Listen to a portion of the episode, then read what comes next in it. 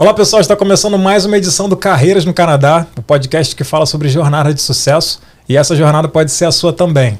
Você já sabe que a cada edição trazemos um convidado especial que vai contar um pouco da sua história e passar dicas para vocês que, vão, que estão em busca de oportunidades aqui no Canadá.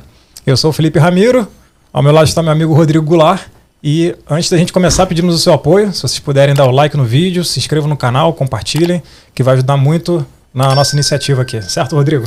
É isso aí, Felipe. Hoje é um dia, assim, para mim, muito especial, né? Porque a, a, convidada tem experiência numa das empresas que eu já trabalhei e eu quero muito entender, né, qual que é essas diferenças, né, relacionadas à empresa no Brasil para essa empresa aqui. A gente não vai citar o nome da empresa, mas é uma das Big Four, né? Então tem quatro opções.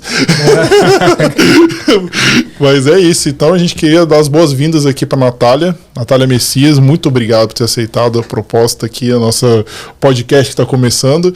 E a gente quer te perguntar, assim, conta pra gente o começo, assim, tudo, sua carreira, como que foi no início, assim, desde do Brasil até essa chegada aqui no Canadá. É, primeiro, obrigada pelo convite. É, eu adoro falar da minha carreira, eu amo a minha carreira, sou apaixonada, então é um assunto que qualquer momento, quem quiser falar comigo, só pode me chamar. É, e a minha carreira na auditoria começou em 2008. É, caí literalmente de paraquedas. Eu estava na faculdade, no terceiro ano da faculdade. O cara que estudava comigo falou assim: Olha, a empresa que eu trabalho abriu processo seletivo, né? Quer participar? Eu falei: Ah, vou. Eu não fazia ideia do que era auditoria. A matéria de auditoria na faculdade foi no quarto ano, então nunca tinha ouvido falar, não sabia o que, que era. Apliquei, é um processo demorado, de abril até setembro, né? Quando a gente é efetivamente contratado. E e aí, quando eu entrei, né, numa das primeiras reuniões, tipo, 300 pessoas na sala, porque eles contratavam tudo junto, lá atrás, em 2008, e falaram assim: ah, teve 250 aplicantes para cada vaga. E eu, assim, onde eu. Onde eu tô, né? O que, que é isso? E aí eu, foi onde eu fui descobrir. Então, assim, foi muito sem querer que eu caí na auditoria, contabilidade não. Eu já sabia que era o que eu queria fazer.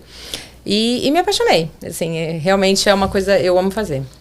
Nossa, que legal. Isso é importante, né? Eu acho que quando você ama a sua profissão, assim, você acorda sem aquele peso, né? Sem aquela obrigatoriedade, não, tem que trabalhar. Não, você né? fica muito mais motivado, né, cara? Não ah. tem essa coisa de, ah, caramba, tem que fazer o negócio. Já tem essa, esse combustível, né? Já faz, já aceita os desafios de uma forma mais tranquila, né? É, não, assim, a gente sempre tem aquele dia, né? É, é. Isso é óbvio. E eu acho que todo trabalho também tem aquele pedacinho que você fala, não é. gosta de fazer isso. É. Mas eu acho que se, se, o propósito, né, é uma coisa que você gosta, faz sentido para você, eu acho que é o, que é o principal. Mas, mas aí como é que foi, Natália, nesse início do seu trabalho? É, quando começou já na área, porque você já estranhou então, que foi algo que você não estava vendo já na faculdade, uma matéria especificamente? Sim. Mas como é que foi assim no, no, início do trabalho, com os desafios nesse início? É, eu acho assim, o início, primeiro foi esse choque, né? Porque eu falei assim, onde eu tô entrando, né? 250 pessoas, eu falei, eu acho que foi bom eu não saber que era tão concorrido, porque eu não fui com esse peso, né, no meu ombro. Eu fui, fui fazendo e entrei.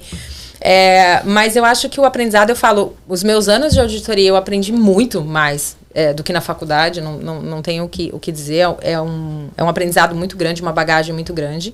Um nome, né, que você carrega pra vida. Hum. Ter uma Big Four no currículo é um negócio absurdo de, de chamar a atenção. Abre não porta significa pra... que você é bom, tá? Deixar muito claro isso.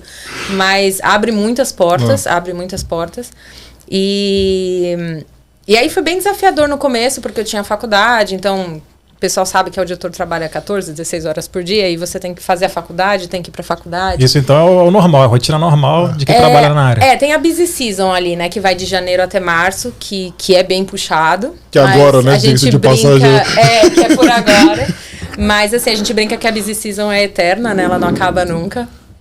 É, mas eu acho que vai muito aí de uma coisa. Uma das primeiras coisas que o meu coach, e normalmente quando você entra numa auditoria, você tem um coach, que é a pessoa que vai te guiar ali.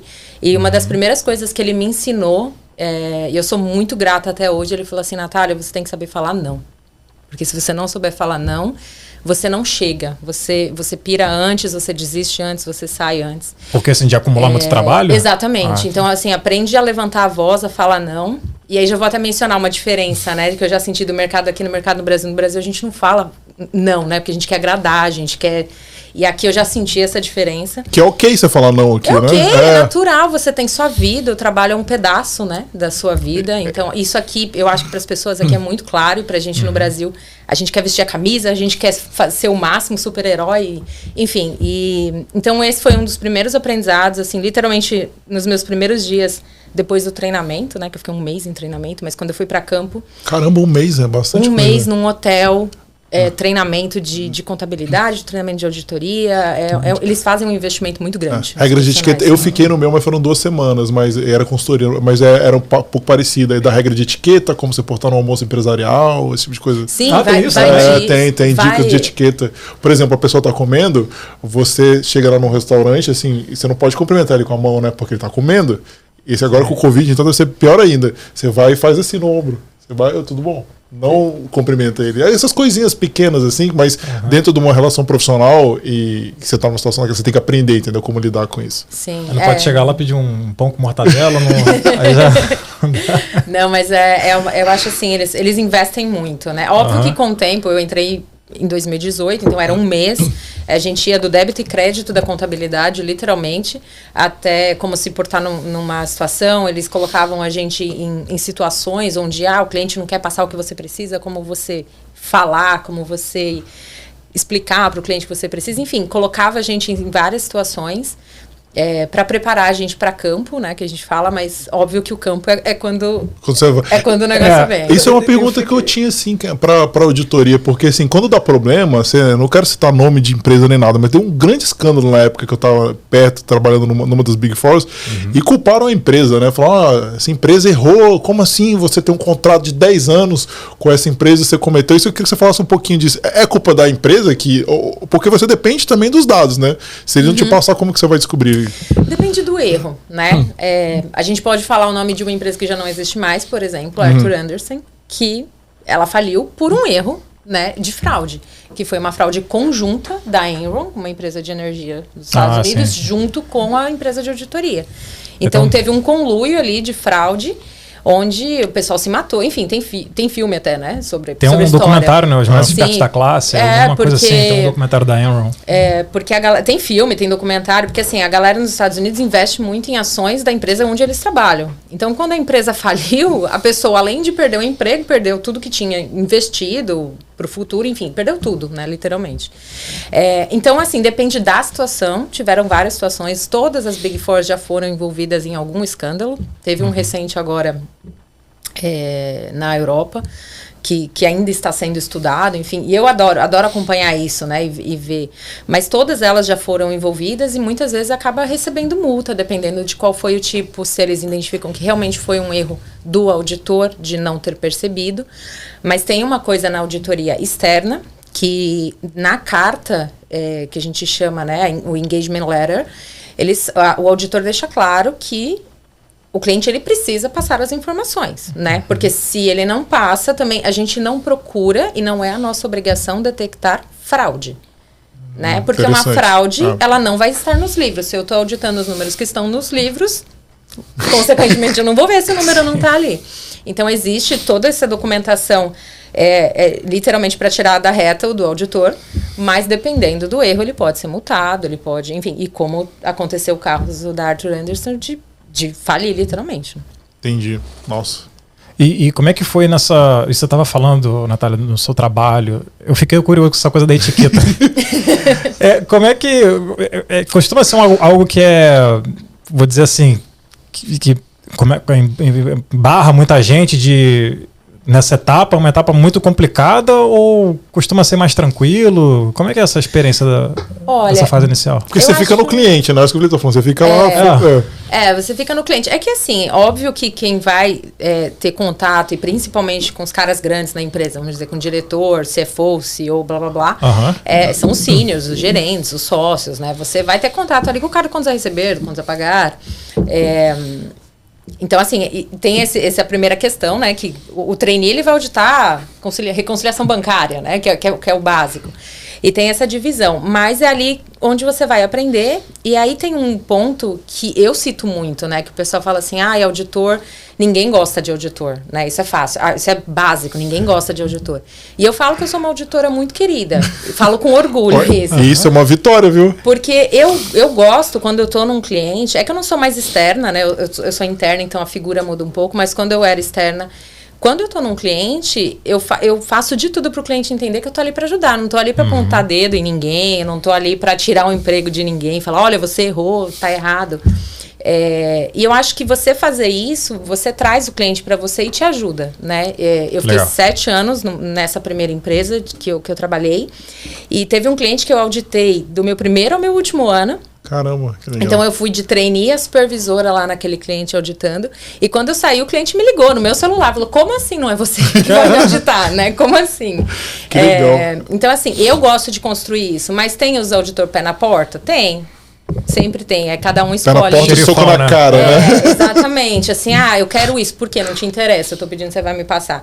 Cada um escolhe a sua abordagem, mas obviamente você recebe de volta, né? Conforme o que você entrega. Mas isso que ela falou é interessante, Felipe, na época da consultoria, né? Porque no caso, assim, a gente, na consultoria é um pouco diferente, a gente tinha essa, esse contato próximo com a, quem contratou a gente, que era o sponsor, né? eles queriam a gente, só que a gente estava mexendo na galera que estava trabalhando, eles odiavam a gente.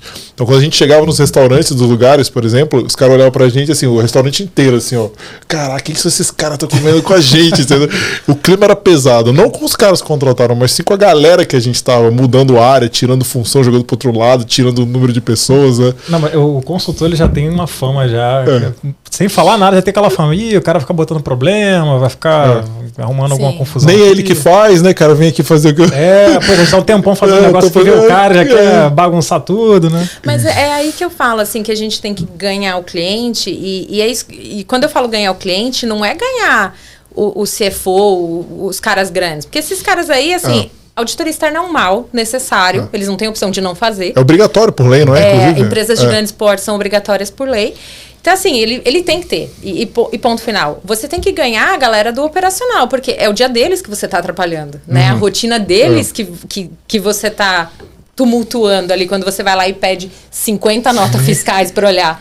Então, é essa galera que você tem que ganhar. E realmente tem essa sensação, assim, e também vai de cliente para cliente. Tem cliente que você consegue chegar e ganhar, tem cliente que você não consegue. Eu tinha um cliente que ele deixava a sala tão gelada, tão gelada, eu falava assim, você quer matar os elfos, você com ele. Já vai no psicológico quer, ali, é, Você fala assim, ó, não vai ficar aqui muito tempo, né, que eu vou matar vocês de frio. É, mas assim, é, eu acho que é uma, é uma experiência muito legal e o que acontece muito é que a galera da auditoria, quando sai, elas normalmente vão para clientes né? Isso é muito natural acontecer. Que é o networking também, né? o networking é uma coisa assim incrível, né? Porque o, o tanto de pessoa que você tem contato, que você conversa. É, e também muitas vezes você chega para auditar um cliente e a galera, a equipe quase inteira é ex-auditor. Isso é muito bom. Ah, é assim, facilita para você, acredito, né? Ou não, né? É muito bom no ponto de que eles sabem o que você quer.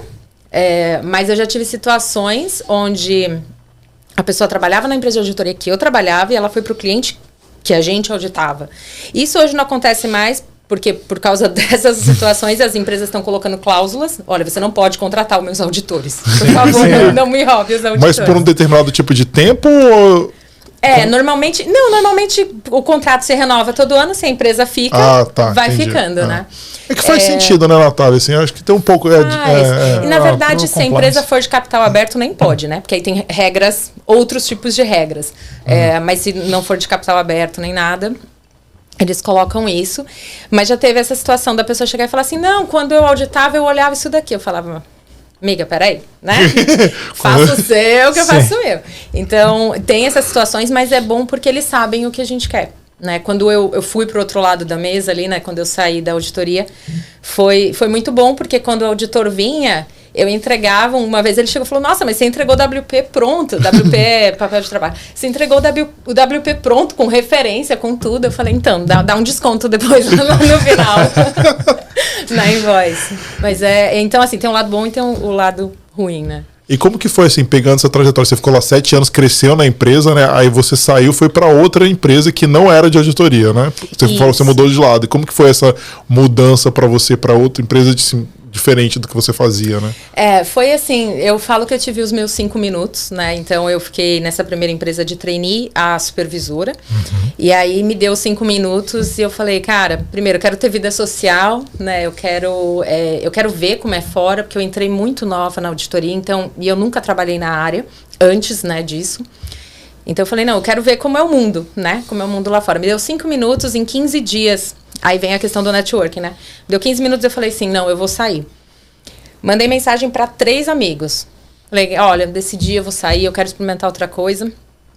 Em 15 dias eu fiz entrevista, fui aprovada, indicação de um amigo que eu conheci num estágio. Ah. E ele falou: não, vem trabalhar comigo. Eu quero. É, eu preciso de um coordenador contábil. A gente está. Eles estavam organizando, eu fui para uma startup, uma empresa, na época tinha cinco anos. É, só molecada, os donos da minha idade, assim, foi, foi uma experiência muito legal. A, a, a, empresa ficava num galpão, literalmente. Então, assim, era o galpão de várias empresas, mas era estoque das empresas. E o deles era tudo, né? Era o, era o, o escritório, era tudo. E aí fui para lá e ele falou: olha, a gente precisa. É, montar a contabilidade, né? Porque eu cheguei e falei assim, ah, onde estão as conciliações, onde coisa Você básica, foi perguntando né? ali e vi que não é, tinha. Aí todo mundo olhando para mim com cara de interrogação, eu fiz, gente. Então assim, o meu trabalho lá foi mais assim, literalmente Arrumar organizar, então eu diria que foi muito mais uma consultoria, né, do que uma ah. coordenação contábil, porque eu não tinha o que coordenar, não tinha, não existia, né? Ah. Você tem mais... que montar para depois fazer, eu sei bem como que é, é isso. Né? foi muito legal, e aí tinha um, um, um alemão lá, porque o, a holding, né, o, quem investia lá eram alemães, então é, tinha um alemão lá, e aí todo final de mês a gente tinha que apresentar o balanço e, e tudo mais. E, enfim, e mostrar valor, né? Eu acho que a, o meu maior desafio lá foi porque os, os owners lá, né, eram três, eles, eles não entendiam o valor uhum. dos números, né? Os caras queriam trabalhar com o número de BI. E assim, amo o BI, o BI ajuda imensamente, mas você precisa trazer para a lei, para a norma, fazer o negócio ah. ficar com a cara da contabilidade. Sim. Eles queriam usar o número do BI e falar, não, isso daqui que eu vou reportar. Eu falei, não, amigo, não pode reportar isso aqui.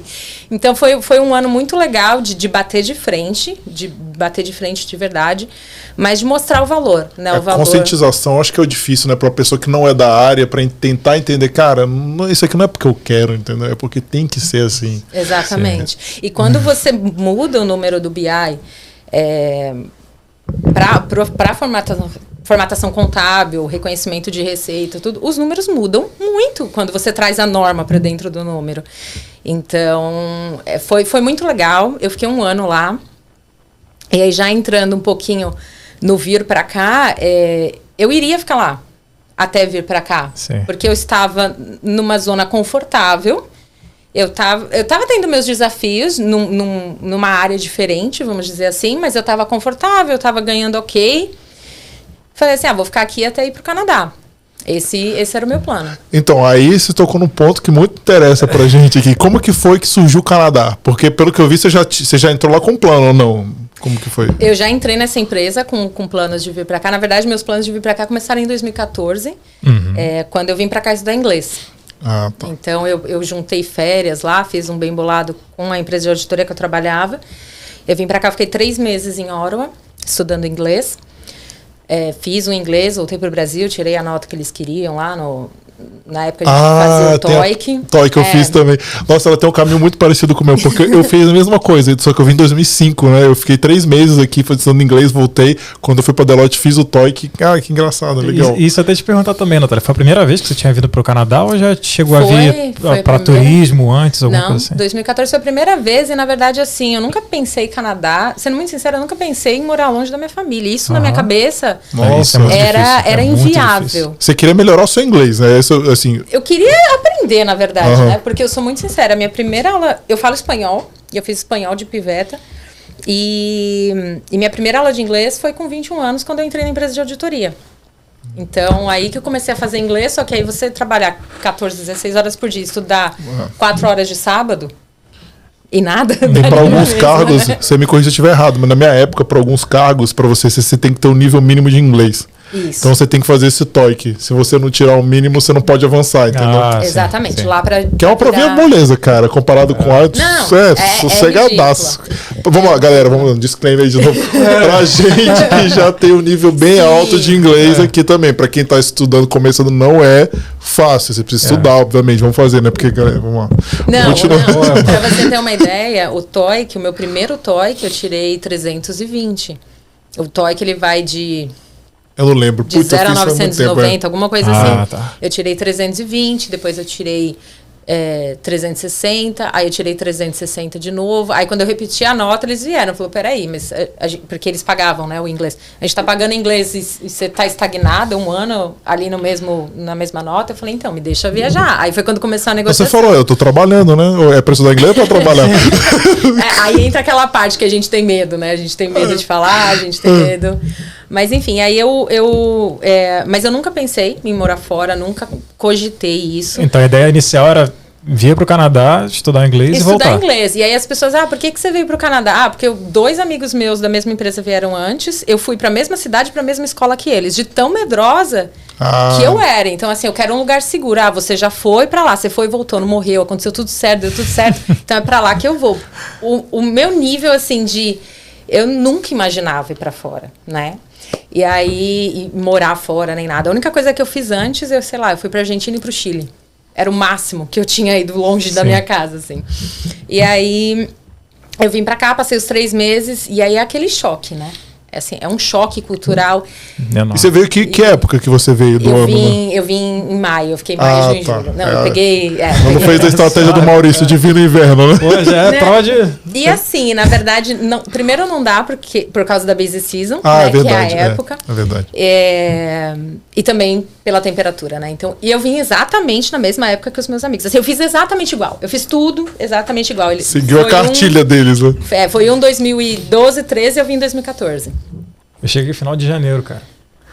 Vinha também. tu vinha do Maurício, Nunca você. tinha vindo pro Canadá, não conhecia nada. Primeira Ah, vez. Eu tô É. falando, mas eu fiz a mesma coisa. eu vim. Jogando leva na cabeça, É, eu né? vim em final de dezembro. Mas legal, então assim, você veio. É, é legal ela falar isso, porque tem Uhum. muitas pessoas que gostam de falar, cara, eu vou seguir o caminho que alguém que eu conheço, que eu confio, Sim. fez. E, É tipo, uma estratégia é também. uma estratégia, não, é que não tem nada errado, né? Assim, não tentou Irlanda, nada, não. Meu amigo foi pro Canadá, ele gostou, foi lá, vou fazer a mesma coisa, ok. Sim. Aí, como que foi assim? Você, como foi esse choque cultural? Você foi em Oron, né? Eu fui lá uma vez, não, nem dá pra saber como que é lá de comparado com aqui, né? É, é uma, assim, é pequeno, né? Bom, eu sou de São Paulo, então imagina, né? É, Foi um choque, primeiro choque do tamanho, né? É pequeno, eu fiquei, eu fiquei com uma host family é, numa cidade que chama Orleans, que é do lado, eu brinco Pra explicar pro pessoal de São Paulo, eu falo assim, é São Paulo e o grande ABC ali, né? É, a, o, enfim, a grande São Paulo. E eu fiquei lá, então eu tinha que pegar dois ônibus pra, pra escola. Foi, eu falo assim, foi um choque muito grande em tudo, né? Limpeza, educação das pessoas, o fato de ser uma cidade menor. Então, de manhã eu entrava no ônibus, no primeiro dia eu via umas pessoas, no segundo, no terceiro eu entendi que todo dia eu, eu, eu iria ver as mesmas pessoas no ônibus, naquele horário. É, e aí entra um pouco assim o lado mulher, o choque é muito grande. De, de respeito, de como as pessoas te olham, de como as pessoas não te olham. É, eu acho que esse foi um dos meus maiores choques lá em 2014. Assim, tiveram vários, mas esse foi assim uma sensação de andar na rua à noite e não ter medo, não ficar olhando para o lado, não ficar. Então assim, isso foi o meu maior choque. Eu posso falar que eu fiquei encantada com um milhão de coisas, mas esse foi o meu principal choque assim. E aí quando eu voltei para o Brasil, eu lembro que eu cheguei no Brasil domingo de manhã, né? Eu saí daqui no sábado à noite, cheguei domingo de manhã. Segunda de manhã eu estava no carro, presa ali na, na Maria Maluf, indo para trabalhar e pensando, não, não, não dá Não mais. dá. Não quero mais. E, Não e você quero falou mais. até agora há pouco aí, essa, essa coisa de, ah, não, mas, cara, será que vai dar certo? Será que eu vou ficar bem e tal? Mas Acho que isso é uma preocupação. Eu não sei como é que é em outros, em outros estados, né? Mas Rio e São Paulo É. tem Isso- isso, muito apurado, cara. E Fica sabe- muito com esse medo, assim, o negócio da segurança afeta Não, muito. com certeza, mas sabe uma coisa que ela falou pra mim, Felipe, e a gente já tá. A terceira mulher que a gente entrevista, e eu queria deixar claro isso. É, pra gente, a gente, a gente é homem, a gente não sabe o que, que é isso, porque a gente tem o nosso desafio de carreira, que tem que colocar a mulher, a- a- por ela ser mulher, naturalmente, ela tem uma quantidade de barreira que ela tem que superar. Então, quando eu vejo uma mulher num cargo tipo presidência, vice-presidente, eu falei, cara. Parabéns, cara. muita Muita coisa coisa, mesmo, né? cara. Não só isso, entendeu? De, de pessoas que, cara, primeiro fala, minhas amigas falavam, ah, primeiro eu tenho que mostrar que eu sou profissional, entendeu? Não me olhar como mulher. Então tem que tipo, passar por essa barreira que aqui não deveria existir, cara. É um profissional, não interessa qual que é o sexo, é um profissional.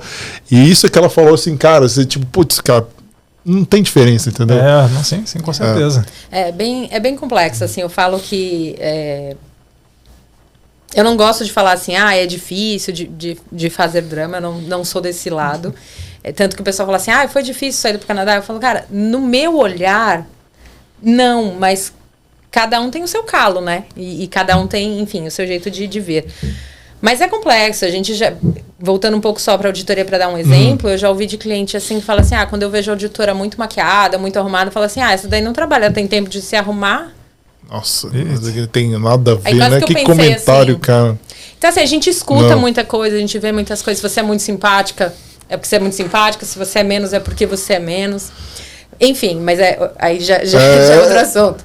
Mas, enfim, eu tive muito esse choque.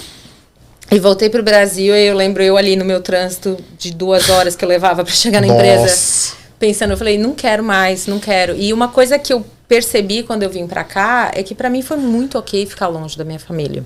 Uhum. É, o pessoal às vezes fala assim, nossa, você não tem coração. Eu falo, não, é o meu jeito, né? É, minha mãe fala assim, ah, você sentiu saudade? Eu falei, cara, não dava, você não deixava, você me ligava todo dia, mandava mensagem. queria, eu queria ter saudade, eu né? consegui sentir saudade.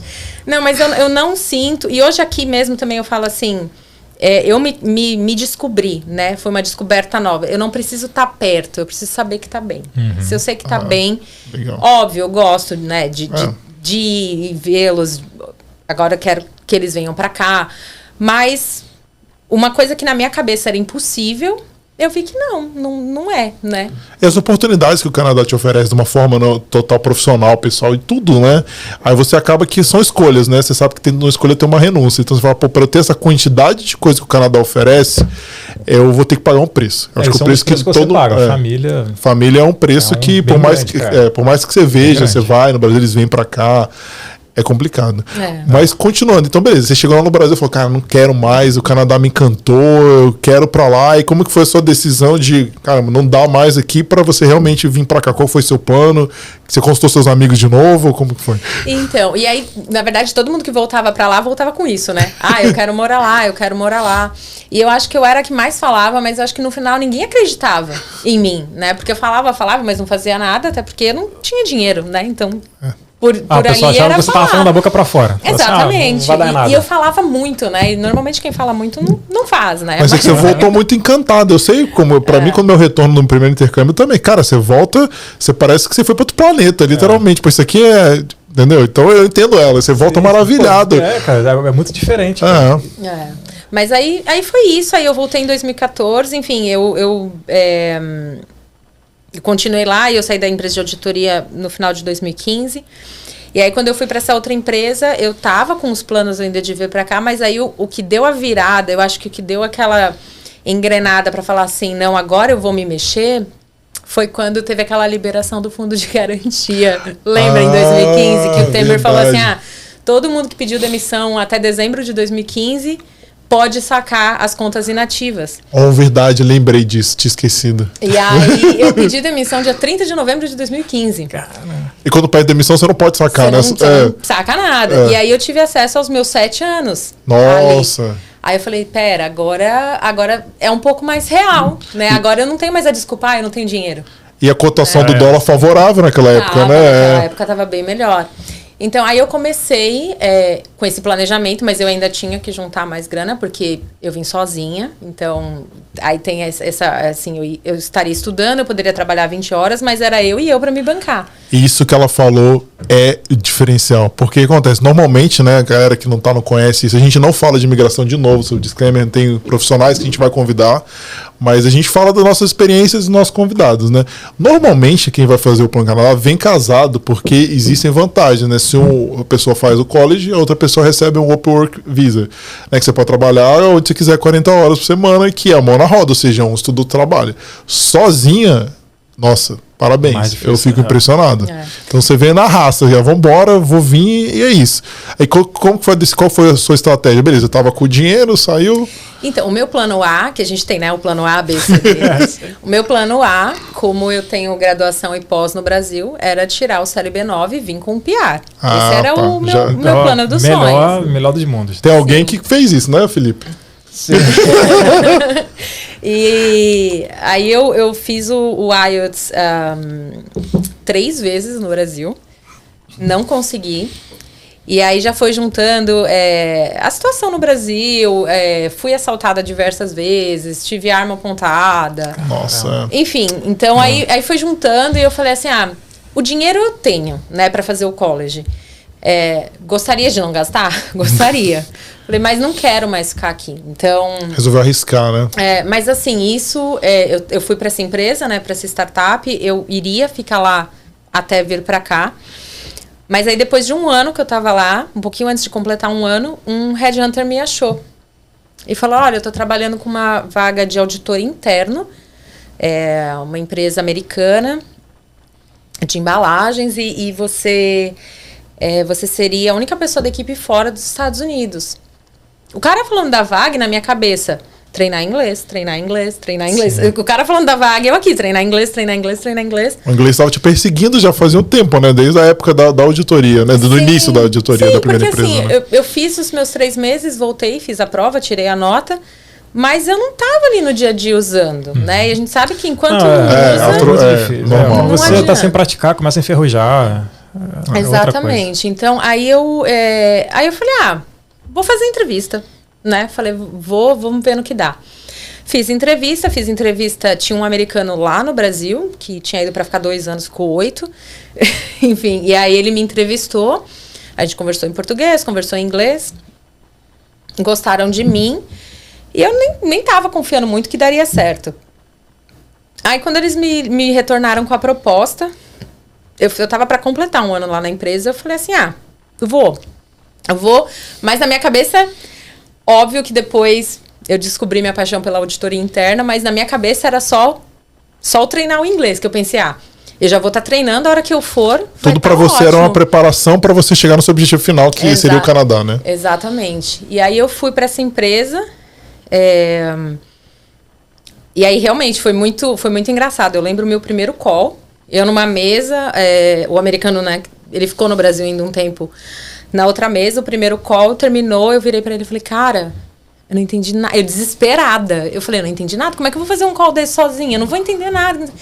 E ele, muito gente boa, ele falou: não, calma. Você vai se acostumar com a voz dessas pessoas específicas, você vai pegando o jeito.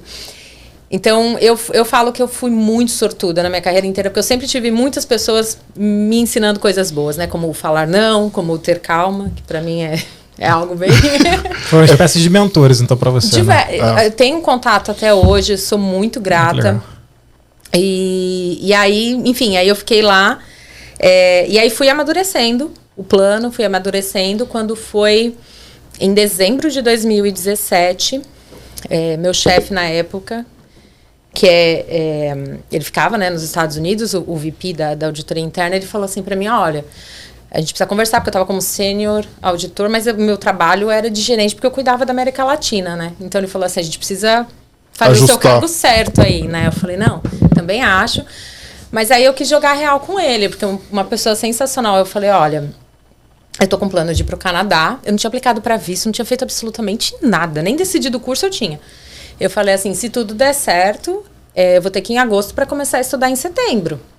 Eu falei, então assim, você tá jogando a real comigo, eu vou jogar a real com você. Que eu acho muito Justo, legal né? isso. Justo, é... acho que todas as pessoas deviam fazer isso, que é, por incrível que pareça é raro. Mas é. e aí, como, como que foi a receptividade dele? Então, ele é mexicano que morava nos Estados Unidos há mais de 20 anos, né? Ele falou assim: eu não tenho nem como argumentar. eu vou mentir aqui, né? Ele falou: como é que eu vou argumentar com você? É. e aí ele pegou e falou assim: não. Ele falou: obrigado por avisar antes pra gente tentar trazer uma pessoa, você conseguir passar tudo, porque era só eu no Brasil. E aí eu e a gente contratava uma Big Four para me ajudar, né? Que eu precisava de braços, então eu contratava uma Big Four, que é a qual eu trabalho hoje, hum. eu a contratava no Brasil para me ajudar. Tô falando isso porque vai, vai ter uma um porquê disso daí. E aí aí ele foi super gente boa, ele falou assim: "Você não quer ir para os Estados Unidos?" A gente consegue uma transferência para você. Nossa, que seria legal, Só né? Que tem aí... um visto que é o L1, né? Que dá para fazer, Sim, é bem legal isso. Mas em setembro já tinha começado a rolar um burburinho de venda da empresa. Ah, e a gente que conhecia é, a empresa sabia, sabia que a venda ia é, rolar. É, Ele foi uma das primeiras cabeças que rolou, né? Porque a venda ah. aconteceu, aconteceu um pouquinho depois que eu cheguei aqui. E diretoria não tem como ter dois auditores, é, né? Claro, não tem como claro. dois VP de auditoria. enfim, mas aí ele falou: não, faz sentido a sua análise, né? E aí foi bem legal, porque é, aí eu avisei ele em dezembro.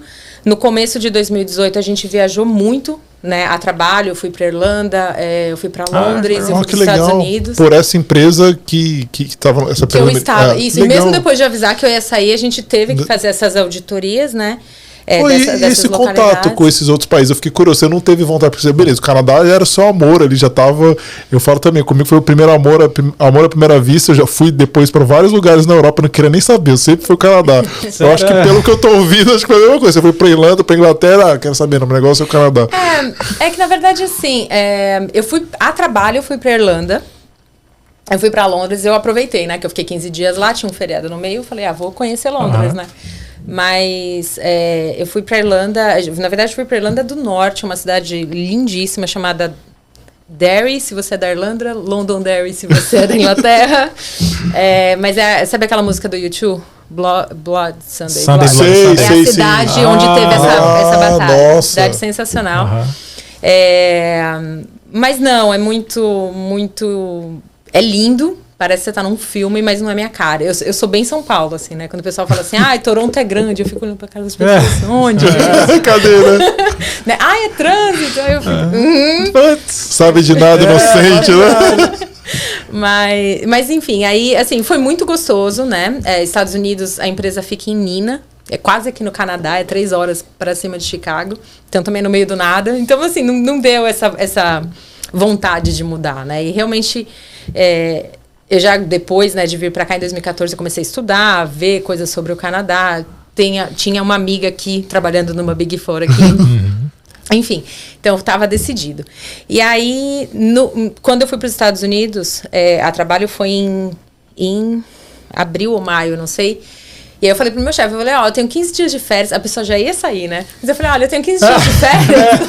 Aproveitar aqui, é, né? Eu falei assim, olha, eu vou dar um pulinho no Canadá, resolver umas coisas, abrir conta. Ah, agilizar sua vida, não, é, pô, legal. Isso não tinha nem aplicado pro visto. Na verdade, eu tinha feito a aplicação. Tava, tava, não, eu tinha aplicado pro college. Eu tava esperando a LOA para aplicar pro visto. Ah, tá. E aí ele falou: não, vai. Meu, meu chefe, cara, ele foi referência em todos os meus empregos aqui. Hum, todos, todos. Ele é sensacional. Que é, é legal. E aí ele, é, ele falou, não, vai. Vim, fiquei 15 dias aqui. É, abri conta, resolvi, resolvi um monte de coisa, visitei amigos. E aí voltei para o Brasil e aí quando é, antes de sair o meu visto a gente já já começou a procurar o meu replacement. É, contratamos uma pessoa de uma Big Four, obviamente, que é onde sempre a gente vai buscar. É, consegui ficar com ele dois meses para passar tudo. E eu saí da empresa, eu trabalhei até o último minuto. Eu saí da empresa dia 31 de julho e embarquei para cá dia 14 de agosto. Caramba. Mas, mas, isso que você falou é interessante, porque às vezes a circunstância que você se encontra influencia na sua tomada de decisão, né? Com certeza. Porque foi igual aconteceu comigo. Quando eu, eu vi que eu, eu tava num contrato que não ia demorar muito tempo, aí eu pensei, olha, a situação aqui do país não está muito boa e tal, de repente eu vou me arriscar aqui no outro plano. Né? Mas de, tem pessoas que eu conheço, eu tenho amigos que passaram no concurso público e falam, pô, Felipe, acho que eu não faria isso não, cara, hoje em dia, que eu tô aqui com meu emprego, não vou colocar esse negócio que é perder. Uhum. Então deixar a decisão ainda mais difícil, né? Sim. É no meu caso, eu sou de Brasília, cara. 80% dos meus amigos são funcionários públicos, cara. É? Quando eu falo isso, cara, você acha que eu sou maluco. de pra cá. Mas é perfil, assim. É. Eu nunca trabalhei pro governo, quer dizer, trabalhei assim, dentro da consultoria, prestando consultoria pro governo, mas é, eu nunca quis ser funcionário público, eu não acho que, que tá errado nem certo. É perfil. É perfil é tem gente que quer, tem um jeito que quer ficar perto da família, quer ficar na cidade que nasceu, ok. Tipo assim, que nem a gente, cara. Nós, nós três aqui, não. A gente é. quer explorar as coisas que tem. Vai ver se você compara, putz, eu tenho a minha realidade aqui, eu fui lá vi, putz, eu acho que vai ser melhor para mim. Você sim, quer uma coisa sim. melhor para você, para sua família, para sua vida. Enfim, é, eu né? sei que tem essa coisa do perfil, mas também eu vejo que tem essa coisa da, da oportunidade do momento. Tem vezes que você fala assim, não, eu tô agora numa situação boa no meu trabalho, tô ganhando legal, aqui tô, tô morando bem, não vou fazer isso agora, não vou me arriscar para isso agora. E tem outras não, quando aperta ali, tu fala, cara, acho que agora é a hora. É. Eu vou arriscar. É, Chegou o momento, que, né? Eu acho que é. foram esses dois empurrões, assim, a liberação do fundo de garantia e o emprego nessa empresa americana onde eu só falava inglês, só falava inglês, só falava inglês, eu acho que foram as, os dois sinais que eu precisava do, do, vai, sabe? Assim, vai. E tirou, te deu confiança também, Sim. né? Que você precisava, né? Que você, você, pelo que eu percebi, eu posso estar errado, tá? Mas ah, você foi ganhando confiança aos pouquinhos, né? Você foi para lá, teve experiência, eu vi como que é, vou conseguir ficar longe da família, o inglês não é, eu fui lá. Então, acho que, acho que uma das coisas tem que você foi se alinhando, né? Falou, pô, já tô trabalhando em inglês, já vi que não é. Porque uma coisa é saber inglês, né? Outra coisa é você saber trabalhar em inglês. Eu gosto é. de falar fala, são os termos é. técnicos da profissão, na é área contábil, você tem que aprender tudo de novo, Não, né? É, é, é outra coisa. É. que aí o, o pessoal aí que tem o. Fala que usa aquela expressão em inglês macarrônico, né? É. Que tá, tá falando muito bem. É, exatamente. Chega no trabalho é outra coisa. É, eu, eu falo, eu sou muito. Eu me sinto muito mais confortável falando inglês trabalhando do que sentar num bar e, e tomar alguma coisa. Porque no Brasil eu trabalhava das 8 as cinco em inglês no, no, meu último ano e meio lá e vivi em português, né? Então hum. com o contrário. trabalho para mim é, é mais fácil. É o meu contrário. Pô, no bar da bebendo um, eu falo alemão, japonês, russo, com confiança ainda. é, mas é, mas eu acho que esses dois empurrões assim foram é, foram muito necessários para eu me mexer, como você comentou eu sou dois pés atrás, né? Eu gosto de planejar demais. Eu, e eu, eu, eu não sou aquela pessoa que se joga e vai, ah, vai na raça, vambora. É. Então, óbvio, eu ia citar uma coisa assim que minha mente mudou muito depois que eu mudei para o Canadá em relação a diversas coisas. Você fez um comentário assim, ah, eu tô com um emprego bom, eu estou. A gente tem essa mania, né? De é. É, o resto da minha vida depende de como está o meu trabalho. Pois é né? E, e, eu vejo e eu conheço, eu tenho, né? Quando você começa a conhecer pessoas de outras culturas, de, a pessoa ela larga tudo e vai mudar a vida. Aí o seu trabalho, ah, quando eu chegar lá eu arrumo um e eu fico ah. assim. Eu ainda fico assim, mas eu acho que a gente começa a abrir a mente um pouco, né? A vida não é o, o trabalho, né? E, e isso não deveria te prender tanto quanto eu acho que a gente brasileiro acaba ficando preso, né? Muitas é, vezes. pois é. Eu acho que tem muita essa cultura também da estabilidade. Sim. Lá, pelo menos que lá no existe, Brasil né? é. Vamos combinar, mas então, pois é, assim, a, é... a falsa sensação de segurança. É, a menos que você é. seja funcionário público, né, cara? Assim, nenhuma, acho que na área privada, por mais que sejam empresas sólidas como tipo Big Four, enfim, não existe, né? A gente é. sabe que pode ter uma reestruturação lá, bem que a auditoria se reestruturar, né? Acaba com a empresa, mas enfim. mas enfim, pode ser alguma mudança interna lá, enfim, muda a divisão, não sei. É, tá... Eu sei que é porque assim, quando eu era pequeno, não, não, pequeno, já começava a ouvir isso, né? Mas quando eu tava já assim, me aproximando da época de vestibular, aí meu, meus pais já falavam assim, não, se passar num, num concurso, concurso é. aí vai ter estabilidade. Eu ficava pensando aquilo ali e falava, é. caramba, será que é isso mesmo? E depois com o tempo que eu fui vendo que tem outras possibilidades, né? Não é só Sim. isso. E, mas é uma coisa que é muito. O pessoal fala muito isso lá no Brasil, né? Não, imagina ah, não, estabilidade caso, de passar no concurso, é. fazer isso e tal, que você vai ficar tranquilo. Mas é, imagina Brasília. Eu acho é. que tem a questão da, da geração, né? O como a gente foi criada. Eu falo assim, eu brinco muito com meus pais, né? Eu, eu falo, eu fui muito bem criada, mas graças a Deus hoje eu tenho dinheiro para terapia, né? mas assim, porque na minha, na minha família sempre foi. Meus pais, é, um parou na quinta série, o outro na sexta, super humildes, né? Depois um dia eu até brinquei com a minha mãe. Mas como assim você nunca me colocou no inglês? Ela, ai, como é que eu ia saber, né? Que você ia precisar do inglês, enfim. Uhum. E, e então para eles era sempre assim, não, estude, seja alguém, seja alguém. Mas o ser alguém que eles sempre me passaram era ter um emprego bom, ganhar bem. Acabou. Isso era é. o ser alguém. E hoje eu vejo que o ser alguém está muito, é. muito é, além disso. Tem, tem, várias camadas aí, né? É, mas nós brasileiros, principalmente da, da nossa geração, a gente foi criado com isso. Então você passou ali 18 anos, 20 anos com alguém enfiando isso na tua cabeça para você virar a chave ali. Isso é, é, é leva difícil. tempo. É.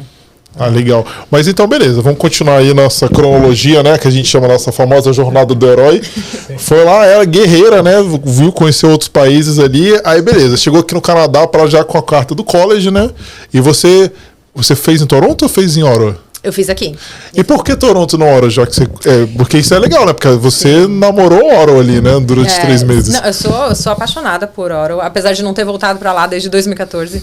Mas é, quando eu fui procurar o curso, foi, foi, foi uma grande questão, né? Eu falei, eu não vou fazer um curso de contabilidade de novo, né? Eu não quero é. mais do mesmo. E aí eu comecei a pesquisar e eu achei um curso que só o college que eu fiz e mais um outro que tem, que é um curso de fraude é, e forensic accounting.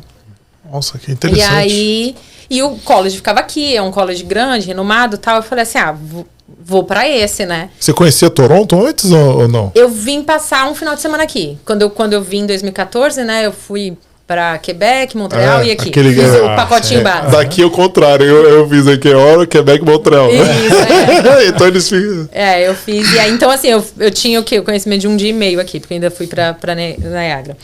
É, mas aí eu apliquei pra esse college de um ano. E Nossa, porque você eu tive fez- o plano A, e agora vamos pro plano B, né? Plano B, eu falei assim: olha, eu vou fazer um college de um ano. E aí, quando eu terminar esse de um ano, eu tento o IELTS de novo. Porque se eu tirar o IELTS de novo, eu posso pegar o PGWP de um ano, porque com o IELTS eu já vou ter a pontuação, aplico, acabou, beleza. Pego o, o PR. Mas você sabia daquele truquezinho que nem a gente fala, a galera do college de um ano que fala, beleza, é um, é um jeito menos caro. O problema é, né? Que, que é você casar com você terminar o college, Timing. começar o PGWP Sim. e conseguir. Que a gente fala, nenhum, nenhuma empresa dessa de imigração fala disso. Eles falam, vai lá, o college. Depois que você fizer um college, pô, vai vir um monte de empresa aí controlando. É, é, não é, não é É, verdade. Meu plano era É. um college de um ano. É, eu só pegaria o PGWP de um ano se eu tirasse o CLB9 no IELTS. Porque aí eu não dependeria do PGWP. Eu teria a nota pro PR. Ah, pelo, pe- pelo FSW. Ah, tá. aplicaria, entendi. pegaria o PR. Não tirei, obviamente. No final das contas, eu já fiz três CELPIPs, cinco IELTS, o que eu gastei. Mas, Mas eu acho que a gente fala oficialmente aqui também, disclaimer, minha opinião pessoal, tá? Tem, tem uma galera, eu acho que eles fazem alguma coisa pra dificultar. Porque eu, já fiz, eu fiquei por meio ponto já no CLB9. Eu fiquei duas vezes por meio É, ponto. aí depois, quando você faz de novo, ele muda, muda o negócio. Ah, pô, seu speaking foi ruim, agora vai tirar no writing ali agora. tira um meio pouquinho ponto. Então eu não sei, e é sempre meu ponto, porque eles sabem que o CLB9 muda a vida da pessoa, sua Sim. pontuação vai lá, entendeu? Então, tipo assim, eu não sei, eu assim, meu- tá, minha opinião, Rodrigo, não é do podcast, eu acho que tem alguma coisa aí. É, eu tenho um amigo que ele precisava tirar. Era, era, que é o, o 8, né? O CLB9. É o 8 no listening e 7 no Sete no restante. resto. Resto no resto. Aí ele No- tinha. No IELTS, é, no Isso, no IELTS. Aí ele tinha tirado assim, 8, 8,5, 9, aí tirou um, um 6,5 no writing. Aí ele, caramba, cara, fazer de novo. Mas nessa época ele tava vindo pra Austrália, não era pra cá, não. E você Mas- pode entrar com recurso também. Quando você faz. é. Eu entrei com recurso, não adiantou nada, não adiantou é, nada. recurso, se é, for uma recurso. grana, né? É, porque se é uma- recurso, faz sentido você entrar nos que são os objetivos, que é o speaking e writing. É, Você não vai entrar no, no listening ali. Não, é, Não vai conseguir. naquela- Aí ele chegou, fez de novo. Aí ele melhorou as outras notas, tirou assim, ba- gabaritou praticamente tudo. E aí chegou lá no writing, caiu, foi pra 6. Aí ele, putz, cara, e agora? É, cara, é que eu tô te falando, Felipe. Tem alguma coisa aí. tá? Eles sabem que essa mudança ali vai impactar. Entendeu? Então, assim, quando, se eles têm uma dú- duvidazinha, eles dão uma baixada. Jogam pra, pra Eu não baixo. sei, minha opinião, tá? No, eu acho. Porque eu já vi essa história que ela tá falando, eu passei por isso. Eu tenho vários amigos que fazem a mesma coisa, tanto no IELTS como no CELPIP, então, não sei, né? É, de repente ali É. é coisa de um. Pegou um cara ali de mau dia também ali, já dá uma detonada. Mas- Exatamente. Mas beleza, você sabia desse risco, né? Assim, Não, do eu ano, né? sabia. E aí, como eu não tirei o cérebro, eu, eu fiz um curso de setembro a abril. E aí, o que eu fiz? Eu ia fazer a prova depois que eu me formasse. Então, antes de me formar, eu é, apliquei para gay por um segundo curso. Ah, tá. Porque aí eu falei assim, qualquer coisa eu peço reembolso, falo, vou desistir se eu tirar o CLB9. Se eu não tirar o CLB9, eu vou e faço o curso.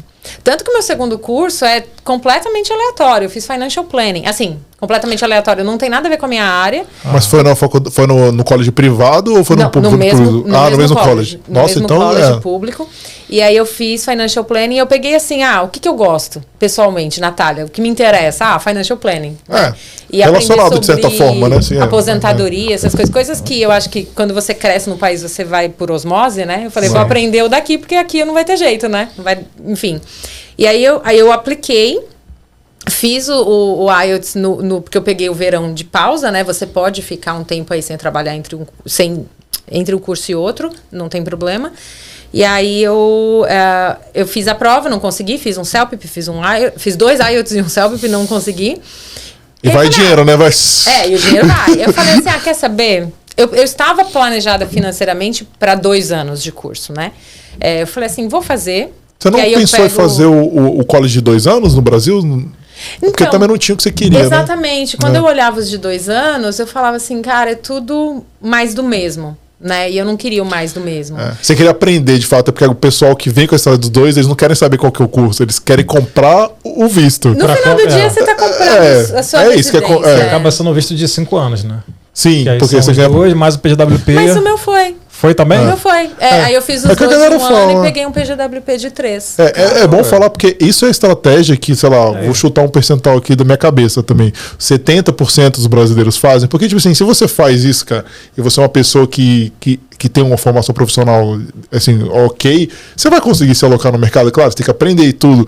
Mas é mais ou menos isso, é uma estratégia de você comprar o seu visto de trabalho e, e, e deixar o seu PR muito bem engatilhado, entendeu? Porque Sim. É. depois desse tempo aí, cara, é só. é- na verdade, se eu conseguir trabalhar depois de um ano de trabalho também, sua pontuação estoura e você consegue para pelo Canadian Express Class, entendeu? Então. Pois é, eu achei interessante isso daí porque tem muita gente que não. Eu já vi alguns casos que não conseguiram de três anos fazendo um, um curso de, de um ano. Conseguiu o Ah, PGWP não, não. de três. Não, de um ano é um De um ano. ano é um é ano, eu é. fiz dois de um ano. Ah, tá. E aí, quando você faz dois de um ano num, é, Conta dois, né? num spam menor de três anos em college público, você Aí ele acabou- conta como isso. Então Entendi. eu consegui os três anos. Mas até o de dois anos, se eu não me engano, não é certeza que você consegue três, Não. né? Tem gente que Não. consegue dois, né? É- é Pelo- até é três. até, É, até três. três, até três. Muita gente consegue os três, mas Ah. pode variar. É. Mas foi isso. Aí eu peguei o PGWP, me formei em abril, no segundo curso, né? Em abril de 2019. É, peguei o PGWP. E aí, só para dar uma, uma visão, né, de como eu sobrevivi esses dois anos, porque eu tinha o dinheiro do college. Ponto, né? Ponto. Ah, é verdade, né? Porque é, não é só o college, tem que É, sobreviver aqui, comer, aluguel, é. Exatamente. Então, esses. é, eu morei dois anos e meio. é, eu alugava um quarto. Então, é, era de uma brasileira, uma brasileira que ela tem, sei lá, umas três, quatro casas de aluguel. Então, ela- eu alugava um quarto, é, já para pagar menos aluguel. Aí, de novo, eu falo assim, eu tive muita sorte. Eu cheguei aqui dia 15 de agosto. Dia 19 de setembro eu comecei a trabalhar no Tim Hortons. Minha entrevista no Tim Hortons foi muito engraçada. Hoje eu dou muita risada. Porque, diferente do que o pessoal fala, ah, você tem que fazer um currículo para cada coisa, né? É, sim. Isso. E eu não me dei ao trabalho. De verdade, eu não me Você dei ao jogou trabalho. a auditora Toma, contábil lá aí. cabulosa. Peguei aquele meu currículo ali Toma- com todas as minhas Toma um experiências. testamento aqui. Mandei. Sete e aí, páginas. A minha sorte foi justamente isso. Foi uma loja muito perto da minha casa, é, que eles precisavam de alguém para abrir a loja às quatro e meia da manhã. E aí ela, eu mandei o currículo, ela me chamou para conversar, ela olhou pro meu currículo e ela falou assim, olha, eu não entendi 20% do que tá escrito aqui, mas eu preciso de alguém que possa abrir a loja às quatro e meia da manhã. Você pode abrir a loja às quatro e meia da manhã? Eu falei, posso. Né? Eu tinha que estar lá às quatro e meia para arrumar tudo e abrir a loja às cinco. Eu falei, não, claro. É porque você podia negócio. trabalhar 20 horas, né? Por 20 causa do horas, college. né? exatamente. Então, basicamente, meu schedule eram cinco dias das quatro e meia às oito da manhã. Era o meu, meu, meu horário de trabalho. E o que Caramba. deu muito certo, porque o meu, o meu primeiro college, é, meus, minhas aulas eram todas das quatro da tarde para frente. Porque ele é um curso para quem já tem alguma formação. Então, normalmente, Ah. essas pessoas já trabalham, né? Então, eles colocaram Uhum. as aulas todas mais para tarde. Isso é importante que ela falou também pra galera que tá assistindo. O college muitas vezes impossibilita o pessoal trabalhar porque tem uns horários meio, meio quebrados, tipo 8 e meia da manhã, 2 da tarde, sei lá, depois 5. É, tem college, ela, ela escolheu muito bem, não sei se foi escolha, coincidência, não sei, mas quando você tem um horário sempre certinho de noite é muito fácil. E ela cons... Nossa, tudo casou, né? É, eu no seu caso foi o quebra-cabeça, que foi encaixando assim. Muita, muita sorte. E te perguntando uma coisa que você falou do, de achar moradia também. A gente vê muita gente perguntando para a gente, como, onde que você conseguiu a moradia para cá? Então, porque você não conhecia Toronto, né? A Sim. hora talvez você tivesse alguns contatos, mas e É, aqui? Foi contato também, na verdade foi muito engraçado. Eu cheguei aqui, eu fiquei 15 dias na casa de uma amiga que estava para voltar para o Brasil, fiquei 15 dias na casa dela.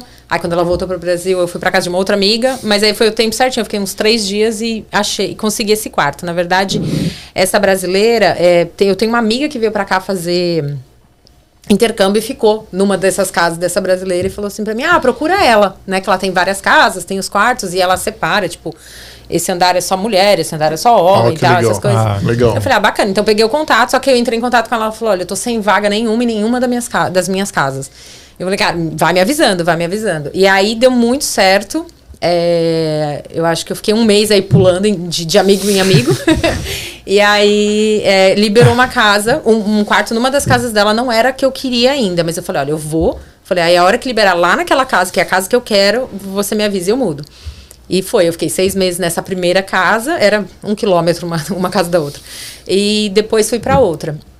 Mas aí foi muito perfeito, porque esse, é, esse café que eu trabalhava, eu era um quilômetro da primeira casa e uhum. 200 metros da segunda casa. Então Nossa, eu acordava quatro horas, quatro e meia da manhã estava na loja. Mas até, até te perguntar isso também, Natália, quando foi, teve essa experiência, como é que foi para você? Porque tem gente que não que fica meio assim, pé atrás, tem gente que topa numa boa, tem gente que não fica tão confortável. Como é que foi para você isso daí? Foi. Olha, você levou foi... na boa? Psicologicamente foi, é, falando, né? Tem uma barreira, é. cara. Não, foi muito engraçado. Hoje eu falo, eu vejo esse período como um sabático para mim, uhum. né? Porque eu vinha de 2018 ali até 2000, 2008 a 2018, sem pausa, trabalhando em, em auditoria, contabilidade, na minha área, né?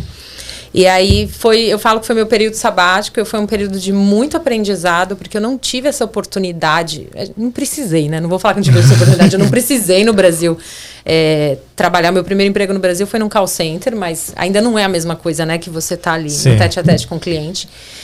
E, e eu acho que para mim foi maravilhoso. Eu fiz amizade com pessoas maravilhosas. Eu, eu essa gerente que me contratou, que é uma menina bem mais nova do que eu, né? Depois de um tempo ela veio me trazer o currículo dela, falou assim, olha, o que, que você acha que eu queria Nossa, que trocar legal. de emprego e tal.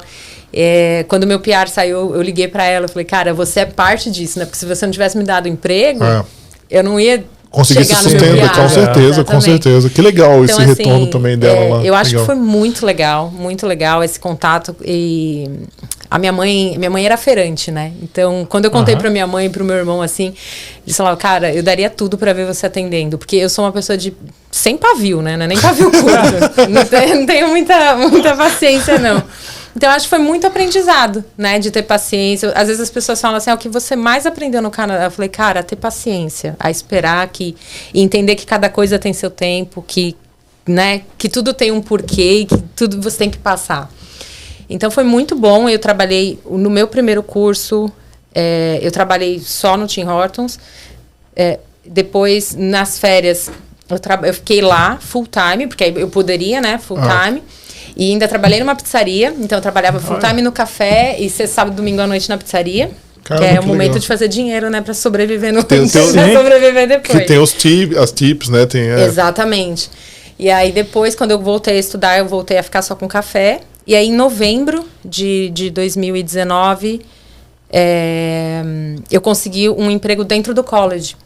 Porque aí tem isso, né? As horas que você consegue de emprego dentro do college não abate das 20 que você pode trabalhar ah. fora do college.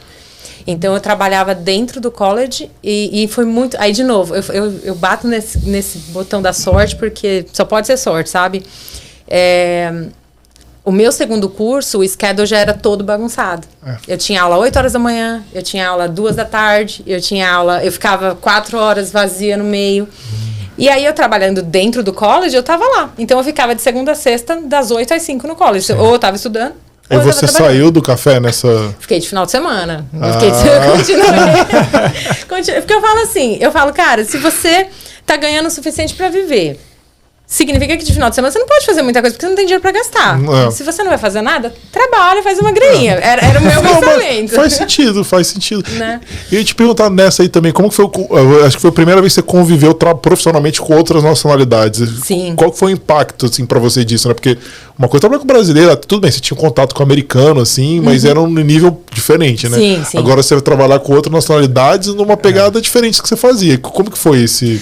Olha, foi muito legal. É, galera, tudo molecada, né? Porque esses job, entry-level job, normalmente é a molecada que trabalha. Totalmente responsável. E chegava atrasado, não dava nem seu trabalho de avisar que ia chegar atrasado. Como eu abri a loja, eu abri às 5, normalmente tinha mais uma pessoa. Eu chegava às quatro e meia, tinha que ter um chegando às 5 e a gente abria junto. E aí depois ia aumentando o time. Hum. Quantas vezes? Teve vezes que eu, a pessoa das 5 não chegou, fiquei até às 8 sozinha. E, assim, e atendendo o pessoal super ainda? movimentada. É, sozinha eu digo eu e o, o Baker, né? O da ah. cozinha. Mas só eu na frente. Então. O que já é suficiente para ter trabalho para caramba. Pra caramba. É, sim, não. Eu trabalhava numa loja num cruzamento assim, muito movimentado da galera da construção. Então, 5 é, horas da manhã tinha fila. Falar agora. Tinha fila na porta do, do café. É, e eu dava risada, porque no começo era muito bizarro, assim, quando eu tava aprendendo, né? A, cara entrava lá na porta, a menina já começava a fazer o café. Eu falava, meu, não, não, eu já sei a ordem, a ordem já dele, sabia? né? Ah, porque o, o mesmo, o mesmo Todo cliente todo dia, né? E eu falava, meu, eu com a minha memória da Dora e do Nemo, nunca, nunca que eu vou saber. Cara, vem aqui, tem Tem três cliente anos, até Natália. hoje. Até hoje, se eu for lá, eu vou lembrar a ordem do cara. porque Você vai pegando, Ah, né? tá. Então, é muito legal isso. É, mas sim, muita responsabilidade, a galera não vai, some do nada. Mas também muito bom porque eu, tive, eu convivi com todo tipo de nacionalidade que você pode imaginar, né? E atendendo também, né? Tudo quanto é. Também. É. É, eu, eu trabalhava numa região, era muito legal, porque a região que, que eu trabalhava é, tem muito português, muito italiano.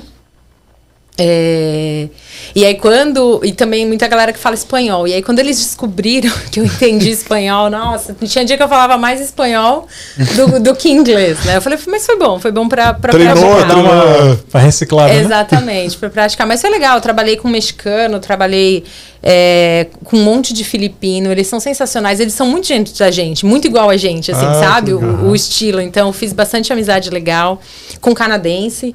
É, mas foi muito bom, foi muito bom. E também, quando eu consegui a oportunidade no college, que eu precisava de referências, eu usei a minha referência do café, né? Então, aí você começa com... Porque quando você pega um trabalho aqui, o café não me pediu referência. Mas aí, quando eu fui pro college, me pediram referência. Uhum. E eu já tinha uma referência canadense. Isso pesa demais. Isso, Isso eu acho é muito fundamental. importante. Isso, é, isso aí é. fundamental mesmo, porque é valorizar essas, essas coisas. O pessoal às vezes não enxerga o potencial fala assim: ah, não, mas eu vou fazer um entry-level job que não vai me dar retorno nenhum, vai dar mau trabalho, não, não tá alinhado com o meu objetivo. Mas é quando você pensa nisso, que numa dessa aí ter uma indicação, dar uma referência para você, já consegue dar um passo maior, né? Sim, porque muitas vezes eu acho que a referência, é, ela não está olhando nem tanto a sua parte técnica. Ela quer saber se você é uma pessoa do bem, se você vai Aham. chegar no horário, sair no horário, se você não vai é. roubar, sabe? Coisas É. simples. Então, é, a minha gerente do Tim Hortons, ela foi referência para mim é, no college, ela foi referência para mim no meu primeiro emprego na área, porque era quem eu tinha, né, para colocar. Não, eu acho legal, porque ver uma monitora de carreira, assim, a gente concorda algumas coisas com ela, não, e ela, ela é meio contra o entry level, porque teórica, eu entendo a razão dela, porque ela diz que você baixar muito, por exemplo, você, por exemplo, auditora, vou para um college, mas assim, a realidade de vida de cada um é diferente, entendeu? Tem É. pessoas que se eu não for, você não vai conseguir de cara, pode até que você consiga, mas é muito difícil você chegar e conseguir na sua área. Até você pode conseguir, mas vai demorar um tempinho. e talvez Sim. esse tempo a pessoa não pode contar, poxa, eu vou conseguir na minha área, beleza. Mas vou demorar talvez seis meses. E às vezes a pessoa precisa viver. Então é uma estratégia interessante, porque você vai passar por aquele perrengue no início, mas depois vai te ajudar muito, entendeu? Então depende muito do perfil da pessoa. Vai também. muito Não do tem perfil, é certo, não verdade. tem Então, essa, essa coisa do, do entry level job eu entendi quando ela falou, que é você ficar muito. Realmente, ficar muito tempo É. pode te atrapalhar, né? É. Mas é aquilo também, ao mesmo tempo não tem, não tem uma regra, né? Tem- É. Cada pessoa tem uma história, teve uma situação diferente. E né? eu acho que. É, exatamente, é isso que eu ia falar. Depende da sua situação. Eu tinha um impeditivo que eram as 20 horas. Ah, Eu vou, É, vou contar pra como? vocês Ah. que de 2018 que eu cheguei aqui até 2020, eu recebi muitas propostas no LinkedIn. E a minha vontade Ah. era tacar a cabeça na parede cada vez que vinha uma. Eu sei que eu, sou, eu sofri com a mesma coisa, você fica desesperado, ah, não posso aceitar. Eu respondia e a pessoa falava: ah, quando você puder trabalhar full time, entre em contato comigo. Quando você puder trabalhar full time, entre em contato comigo. E a, e a vontade de tacar a cabeça na parede, porque, né? É. Então, assim, é, e eu acho também, né? E a gente nunca pode generalizar, mas quando você pega empresas com imigrantes, quando eles olham para o seu currículo e vê um buraco, porque obviamente essas experiências não estão no meu currículo é meio que a mensagem tá ali, entendeu? É. Óbvio que se você pega um canadense, você vai ter que contar uma história, mas se não, a mensagem tá ali. Então, é, a vantagem da gente estar num lugar onde mais de 50% da população é imigrante é que vai, vai ter ali um- uma empatia, né? As pessoas vão entender o, o que você passou. É, a transição é cruel, Sim, sim. né? E é- é, às vezes até eu falo, a gente já passando pela, pela transição, de, às vezes até se, ela te alfineta, às vezes. Por exemplo, eu acabei de mudar de posição na minha empresa, né? E tem um background check. Eles ligam para outra empresa. Então, mesmo passando, então você, putz, o que aconteceu lá? Ele vai querer saber, entendeu? Então, É, tem duas coisas que tem duas coisas que eu costumo usar para mim assim, filosofia, né? É, uma, valorize cada experiência. Porque às vezes a gente pensa, ah, não, eu tô ali, pô, fazendo um negócio que tem nada a ver com a minha área e tal. E outras, que meus pais falavam isso, falam pra caramba isso. Se for para sair, se um dia você decidir sair de algum lugar, sai pela porta da frente. Sim. Porque você nunca sabe o dia de amanhã. Primeiro tem esse negócio do background check, vai lá que vai fazer alguma coisa, vão, vão checar e tal. E, é. E, e- e é igual aconteceu comigo, cara. Quando eu fui fazer um. No meu entry-level job aqui, ele trabalhou na loja de departamento. E eu fui, cara, eu chegava lá empolgadaço pra trabalhar. Teve uma vez que eu fui varrer, cara, o chão tava assim, todo suado. Aí a menina olhou pra mim assim, tá casando. Parabéns, você tá. Tô gostando de ver, Motivado, você tá bem motivado. motivado. E, cara, eu cheguei a quebrar a vassoura, cara. Tanta vontade que foi de varrer ali, cara. Tava empolgado ali, cara, vou fazer um bom trabalho aqui. Já cara, não mas chamo você pra limpar aqui o seu jeito. Você tem que ter umas duas, três vassouras aí, porque se quebrar. as- Mas eu não sei se vocês já ouviram ou já passaram por isso, mas eu já ouvi demais. Eu vou te dizer que em todos os empregos que eu passei por aqui, que ah, eu gosto de trabalhar com brasileiro. É. Né? Desde o entry level até agora na minha área, eu já ouvi isso de canadenses de eu gosto de trabalhar com brasileiro. Porque você tá ali, cara, você tem que é o que eu falo, você tá ali, é o que é o que vai te dar seu salário, que vai dar o seu melhor. Eu, eu Ah. penso muito assim, Pois é, né? né? E eu- um exemplo, quando começou a pandemia, eu ainda estava no café uma vez por semana. E aí a, a gerente mandou a mensagem falando: olha, a gente vai ter que diminuir as horas da galera e tal. E o meu trabalho do college, eu fiquei trabalhando home office, eu tava no Tá céu. sossegada, né? Então eu falei pra ela, eu falei, meu, dá minhas horas pra quem precisa, né? Uhum. Sem problemas.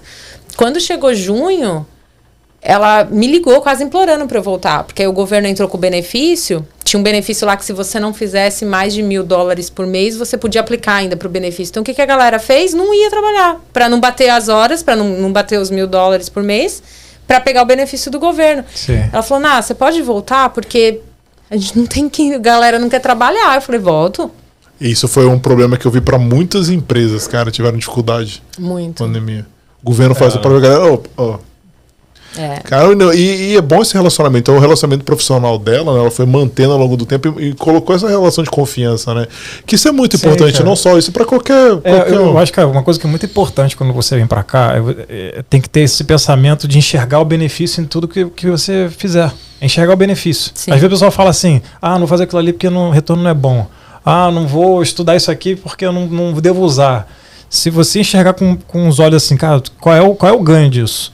Quando eu trabalhava no. Meu primeiro emprego foi no aeroporto. Eu trabalhava como agente de passageiros.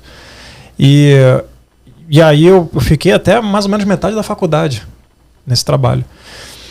No início eu ficava assim, caramba, cara, o que eu tô fazendo aqui? Mas depois eu fui mudando a minha forma de pensar, falei, cara, já tô aqui. Não, é meu trabalho agora. Então, qual o benefício aqui? O que, que dá pra tirar? de- não, qual o proveito que dá pra tirar? E aí uma, uma, uma das coisas era o inglês. Eu falei, pô, tinha uma oportunidade de praticar inglês todo dia.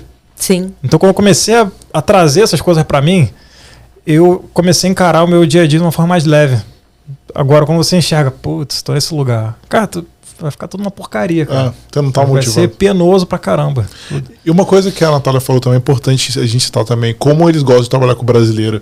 É aquilo que a gente falou também no do Maurício também, né, no, com ele. Às vezes a gente entrega tanto que os caras ficam assustados, né, assim, porque eu vejo assim, o canadense ele cumpre o que tem que fazer e já era. Ele não vai mais daquilo, É. ele não se entrega mais. E a gente não, cara. Bate a meta e dobra a meta. É, a gente vai lá, faz o que tem que fazer e continua. Então os caras gostam disso, né? Porque o cara não tá acostumado. Não sei se é porque não tá acostumado também, que as pessoas não fazem isso, né? Canadense é 4 e meia, pelo menos, porque baixou o notebook, né? Um abraço, tchau. 5 horas. a gente, não, pô, se tiver alguma coisa pra resolver, eu vou ficar lá, entendeu? Mas E- eu acho- e talvez, eu- não sei, é a nossa natureza Cara, isso. Mas eu acho que além do trabalho, de ser da dedicação do trabalho, é também a forma como a gente lida com as pessoas, né? É de conquistar as pessoas. Acho que Sim. o brasileiro tem muita essa facilidade também. Sim. é uma vantagem sim. muito grande. É, eu conversando com um amigo meu hoje, né? Ele falou: não, legal esse teu podcast, né? Porque aí você vai tirar todo- todos os brasileiros dali, aí o Canadá vai ficar que nem o Brasil, o Brasil vai ficar igual o Canadá. Eu falei, cara, não. Porque o que, que acontece? A gente está incentivando os brasileiros bons a vir para cá. Então, cada vez o Canadá vai ficar melhor e, infelizmente, o Brasil vai ficar pior. Porque é a famosa fuga de cérebros. A galera que vem para cá é uma galera muito boa, cara. Aham. Entendeu? Para passar nesses filtros que a gente está mostrando, não é qualquer um que consegue. É, pois é, assim, eu É. acho que também tem essa coisa do. É, assim, a pessoa tem que procurar o que vai ser melhor, né? E aí você não consegue achar alguma coisa atraente lá no Brasil, tá, alguma coisa não está funcionando bem, aí realmente é, vale considerar vir para cá. Tem é. muita oportunidade aí. Mas, Natália, vamos continuar. Beleza. Aí você foi lá, tava nesse lá, na pandemia você ficou ainda fazendo. Como que você saiu dessa esfera college? Beleza. Quando que você caiu na sua área mesmo, né? Tá, aí eu, eu, eu me formei em abril de 2020 e é, começou a saga, né? Que foi o procurar emprego na área, né? Mas você foi pra guerra assim, sozinha, com a faquinha lá? Ou você já é. pediu ajuda pra galera do é, college? Porque. Fazendo ah, fazer network, alguma é, coisa. Então, as, as, as, regras que a gente sabe, né? Que... Eu não tinha muito como ir pelo college, porque meus professores até queriam me arrumar emprego, mas em banco, né? Porque eu fiz financial planning, meu segundo curso. Ah, Aí tá. eu não quero. Até pensei, falei, ah, posso trabalhar em banco por um tempo, né? Voltar, meu primeiro emprego foi em banco, no call center lá no Brasil. Mas Podia ser uma fica... entrada, né? Pra é, você. Sim, poderia, e depois não, que já fez o entry level, né, fica até já é. assim, ué, agora por que não, né? Sim, não, eu cheguei a aplicar e, e, tem a área de auditoria interna em banco também, apesar de a minha experiência ser zero, né? Porque meu foco no Brasil era, era indústria. Mas. É, mas aí eu comecei, aplicava para banco, mas também comecei, e aí eu, eu comecei a fazer networking, que é uma coisa que, para mim, que eu sou muito tímida, eu sou muito introvertida. Para mim, esse negócio de chamar alguém no LinkedIn e falar, e aí, vamos bater um papo? Né? E ainda no meio da pandemia, que tinha que ser um papo virtual. Mas eu falei, ah, é o que tem que fazer, vamos fazer, né? Eu tava com meu emprego ainda part-time do college, continuei. E aproveitei o tempo livre, né? O resto do tempo que eu tinha, eu falei, vou começar a fazer network. Então, o que, que eu fazia? Eu jogava lá, tipo, auditor, auditor interno, auditoria interna. Pegava a galera que aparecia e, e aí eu comecei por brasileiro, porque eu falei, vou me sentir mais confortável, né, para conversar. Então eu mandava mensagem, eu tinha um, um, padrãozinho lá que eu mandava, contava um pouquinho da minha história e perguntava se podia bater um papo. Mas você que criou esse padrãozinho ou alguém te falou? Não, você, não, assim, eu, você eu, foi na. Eu criei, é, eu criei. É. E aí comecei a mandar, conversei com pessoas sensacionais, assim, tanto brasileiros quanto não brasileiros. É, pessoas que se disponibilizaram a conversar comigo. Teve uma menina, uma canadense, eu fiquei uma hora e meia conversando com ela no telefone. Caramba. Ela tava mais empolgada que eu, sabe? Assim, tanto que eu mandei mensagem, ela falou: não, vamos marcar. Eu demorei, tipo, dois dias para responder. Ela falou: então, quando você pode? Quase que eu falei assim: nossa, ela quer realmente conversar, Tá empolgada. Foi muito legal. É, conversei com um brasileiro também, porque eu tive uma situação de headhunter me procurando para uma vaga. E foi muito engraçado, porque a primeira empresa de headhunter me ligou e falou assim: Olha, eu tenho uma vaga tal, tal, tal. Começou a falar. Falei: Nossa, a vaga é minha, sabe? É a minha cara.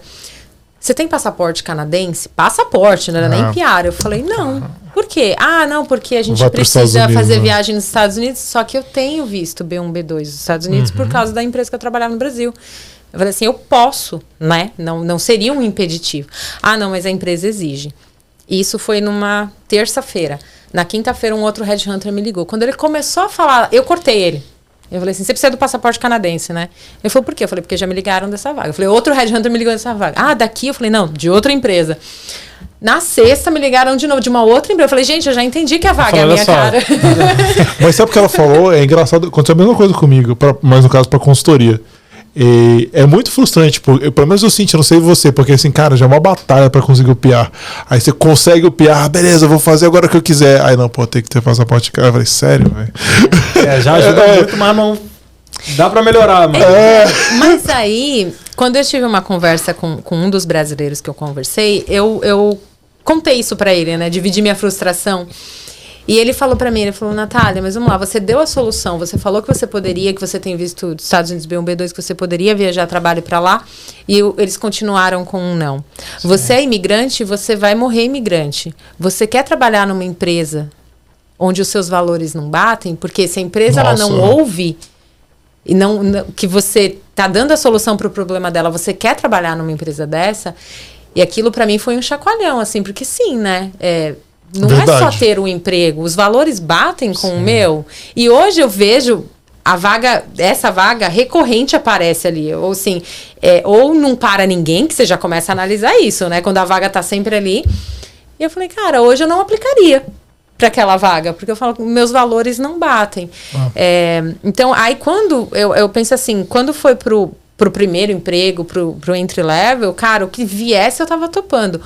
Hoje que eu estou na minha área e que eu quero agora fazer minha carreira e crescer na minha área, Hoje eu sou muito mais crítica. Muda, Sim. né, o olhar. É, não é muda, assim a muda. primeira coisa Seu que nível vier. subiu, né? Seu padrão é outro, sua experiência tá lá, você já tá com PA, você não vai aceitar qualquer coisa. Agora você escolhe. Exatamente. É, antes não, você tinha que ser escolhida, né? Agora não, agora escolhe. É, até porque eu sei antes pra onde eu também tem muito essa coisa da, da, da necessidade, do, do momento que você está vivendo, né? Claro, com não vai fazer muito sentido, porque naquela época, beleza, tem um propósito ali, ó, não, vou ali pagar minhas contas, você Sim. tá com a cabeça ali top por tudo. Mas depois, não faz muito sentido chegar, pô, pra que eu vou num emprego agora aceitar qualquer coisa, né? Mas isso que ela falou dos valores é muito importante, cara. A sua empresa acho que tem que bater com aquilo que você acredita. Se a empresa já tem essa limitação, quer dizer o seguinte, cara, não quero imigrante. Tipo assim, a mensagem é essa. Foi só, Quando ela deu chacona, ela falou, não quero foi, imigrante. É, O foi. cara canadense aqui, entendeu? Foi isso. Eu falei, poxa, que- eu tô num país, numa cidade que 50% é imigrante. O Canadá que só aceita imigrante. Uma empresa que claramente não quer imigrante, porque não quer fugir desses detalhezinhos, tá perdendo profissionais. É. É legal o pensamento do amigo dela, achei interessante. Que é, É. verdade, né? É verdade, cara. É. Assim, tem que procurar. Acaba que é ruim pra empresa, né, cara? É claro. Esse comportamento aí tá perdendo olha a quantidade de pessoas aí que tá perdendo. Muita gente pô, talentosa aí. Exatamente. Mas aí eu comecei, comecei esse networking, comecei. E aí, quando eu aplicava para vaga, uma coisa que eu fazia também, é, e que eu acho muito legal falar, porque para mim funcionou, é, eu aplicava para vaga, e aí no LinkedIn às vezes tem o dono da vaga, né? Mas às Isso. vezes não. Ah. Essa vaga não tinha o dono, mas aí o que, que eu fiz? Eu vou na página do LinkedIn da empresa, aí eu, eu busco quem seria o dono da vaga. Por exemplo, eu Possíveis, né? aplicando. É. É, eu tava aplicando para Senior Internal Auditor. Eu procurei Manager Internal Audit. Sim. Achei o cara. Como era uma empresa que tem no Brasil também, eu procurei duas coisas. Eu procurei o dono da vaga, mandei mensagem pra ele. E procurei brasileiro, né? Porque eu falei, brasileiro Ah. obviamente vai ter, a empresa tem coisa no Brasil. Achei um cara lá em finanças também, não nada a ver com auditoria interna, mas achei um, ca- um cara. Mandei mensagem pros dois. Aí o dono da vaga topou conversar comigo. Conversou comigo, ele pegou e falou assim: Ah, eu vi que você falou com o cara, com o fulano também, porque ele comentou comigo. Eu falei, ah, que legal. Ele falou, não, pode deixar, eu tô indo na RH buscar o seu currículo. Nossa, então ele já viu que você estava interessada Então, na, assim, É, na- e como aqui tem muito aquela questão do, do, do programa que te tira, que, ou às vezes o RH vai olhar, e vamos combinar que o RH. Alguém chega e fala assim: olha, eu preciso de um fulaninho com isso, com isso, com aquilo. O cara, ele não sabe o que, que é a vaga, porque ele não é da área, não É. tô julgando, ele não é da área. Então ele não vai ter o bom senso, às vezes, de ler e falar assim, cara, essas empresas são no Brasil, mas faz sentido, porque é, é a mesma É. coisa, né? E Ele vai aí- pegar, o- passar o filtro do programa ali, o que passar na peneira, aquele negócio que a que a orientadora de carreira falou pra gente. Joga no programa, passa na peneira, passa de novo, ela olha, não sei o que, bate o olho, vê ali 10, 15 segundos, e às vezes perde profissionais, não é o caso dela. Então É. ela conseguiu contornar isso, né? Ela falou, não, vou né, chegar no cara. E você não pensou usar o seu, o seu network do college também, que é outra estratégia também, né? Porque provavelmente, com certeza, na sua empresa, tem pessoas que estudaram no mesmo college que você, né? Também seria outro jeito de tentar chegar, né? Sim, seria. Mas é que essa, é- é- essa vaga que eu apliquei especificamente não tinha ninguém, que eu sempre olho, né? As Ah. conexões Ah, em comum, entendi. ver se Geralmente tem aparece alguém. logo lá em cima, assim, ah, Aparece. você tem estudo no mesmo lugar. Tem Isso. aluminais, não sei o que. É. Ah, legal. Mas aí, assim, eu, é, é o jeito que eu achei de, de me mostrar, né? Tipo, tô aqui. Então, isso aconteceu com duas vagas que eu apliquei. É, a primeira, o cara conversou comigo, mas eu acabei não sendo chamada para uma entrevista, que era para uma empresa do governo. E essa segunda, que era uma empresa que, que, que tem também filial no Brasil, eles me chamaram. Fiz três entrevistas, no final não rolou. Mas assim, eu consegui passar aquela barreira do RH. Isso foi mais ou menos junho, julho De 2020. de 2020. Ok. Aí eu tenho uma amiga que eu conheci no primeiro college aqui, uma brasileira, só que ela fez de um ano só, porque ela veio com o marido, ela falou qualquer perrengue, ele, ele vai lá e faz um college, né? Ah. Tem essa vantagem É. quando, quando vem em dois. Então ela arriscou o PGWP de um ano. E aí abriu vaga na empresa que ela tava pra staff accountant, que é tipo muito abaixo Ah. do meu, mas ela falou, cara, clica, é que assim, ela falou, você quer entrar na área, Tem que você seria um lugar. avanço assim grande, né? Porque você tava lá no Ah, Tim Horton, sim. sim, né? Assim, Sim. ainda não é. É, eu tava Que- no é. college fazendo é, matrícula de aluno, né? Então já seria um, um passo. Aí eu falei, ah, vou conversar. Aí conversei com o CFO na época, um cara sensacional, canadense, um cara sensacional, conversou comigo e ele falou, cara, você vai fazer isso daqui com o pé nas costas. Eu falei, não, mas eu preciso de uma chance. Assim, a nossa entrevista foi muito jogo aberto e eu gostei muito disso. Porque eu falei pra ele, a minha intenção é auditoria interna e tal. Mas você não adaptou o seu currículo, você mandou o currículo. Eu mandei o meu currículo. Completão mesmo, Eu- eu- valendo, isso, eu- né? Isso eu fui muito teimosa. Isso eu fui muito teimosa. Você já o meu mandou- currículo. é. Você já pediu pra menina do Team Rock que já tava atualizado naquele lá. Já pegou É, ali e só encaminhou. aquele. E aí, aí ele bateu um papo comigo e eu, e assim, eu gosto muito. Eu sei que às vezes a gente tem que ter esse jogo de cintura, é uma coisa que eu não tenho, mas eu faço as coisas acontecerem não tendo o meu jogo de cintura, vamos dizer assim, nesse ponto. Porque eu sou eu, eu sou aquilo ali, eu não quero tirar, eu não quero omitir, eu não quero, enfim. E aí eu joguei muito a real. Falei, olha, eu, eu vou entrar aqui, meu foco é auditoria interna. Ele falou, não, a gente vai ter que criar um departamento de auditoria interna aqui, porque a gente é, abriu capital, a gente está adquirindo companhia, empresas no mundo inteiro, uma hora a gente vai ter que ter. Então a gente já, já junta. Então foi mais ou menos essa promessa quando eu entrei lá. E eu entrei lá e eu tava fazendo quando receber, literalmente aplicando o cara pagava, eu olhava lá no banco, aplicava no sistema. Um negócio assim. É, pra você. Não, eu, é. eu literalmente fazia com o pé nas costas, entregava é. muito mais do que precisava, porque dentro de oito horas eu conseguia fazer muita coisa. E com certeza você viu, olhar, isso aqui é nada, viu que tinha outros problemas, visão, você foi ajustando, arrumando, provando coisas que ele não, tipo, esperaria do que você faz. Foi. E o que a gente conversa, o canadense do Contos a receber, é ele, velho, ele recebeu aqui, beleza, coloquei, joguei no sistema, é isso. Ele ia fazer isso, acabou, né? Depois é cafezinho e tal. break. Ela, não, pô, cara, isso aqui, velho, vamos lá, o que, que tem mais aqui? Porque é, é, é o que a gente faria resolver, também, Felipe. Cara, é, vambora, que a cabeça é. aqui é molezão aqui vem. É, foi o que eu comecei a fazer. Eu, eu, eu comecei a olhar, quando eu comecei, eu já comecei a anotar algumas coisas que eu falei, cara, isso daqui pode mudar, eu posso criar um processo aqui, eu posso otimizar isso daqui, isso daqui. E comecei a dar meus pitacos. Só que aí eu comecei a perceber uma coisa, e auditor tem, tem feeling, né? Não tem jeito management girava demais. Demais, demais. Era uma rotatividade muito grande. Eu falei, cara, tem alguma coisa errada nessa empresa. Porque quando o management gira demais, tem problema. Uhum. Porque staff ter turnover é natural. É, é, orgânico. Management, você não espera que o negócio rode tanto. Deu algum problema, né? Mas aí eu ficava só observando, eu tava eh, tentando achar onde que é. Né, é uma coisa cultural, é uma coisa de valores, o que, que é o problema? Até que eu esbarrei com o meu primeiro issue, né? Que eles abriram várias vagas de. de eu, eu fui promovida Senior Financial Analyst, então, assim, eu continuei praticamente fazendo contas a receber e eu, eu já ajudava desde o começo no fechamento no final do mês. E aí, quando eu fui promovida, eu fiquei mais com foco em fechamento, em demonstrações, blá blá blá. E tava treinando o cara que a gente contratou para fazer o que eu fazia.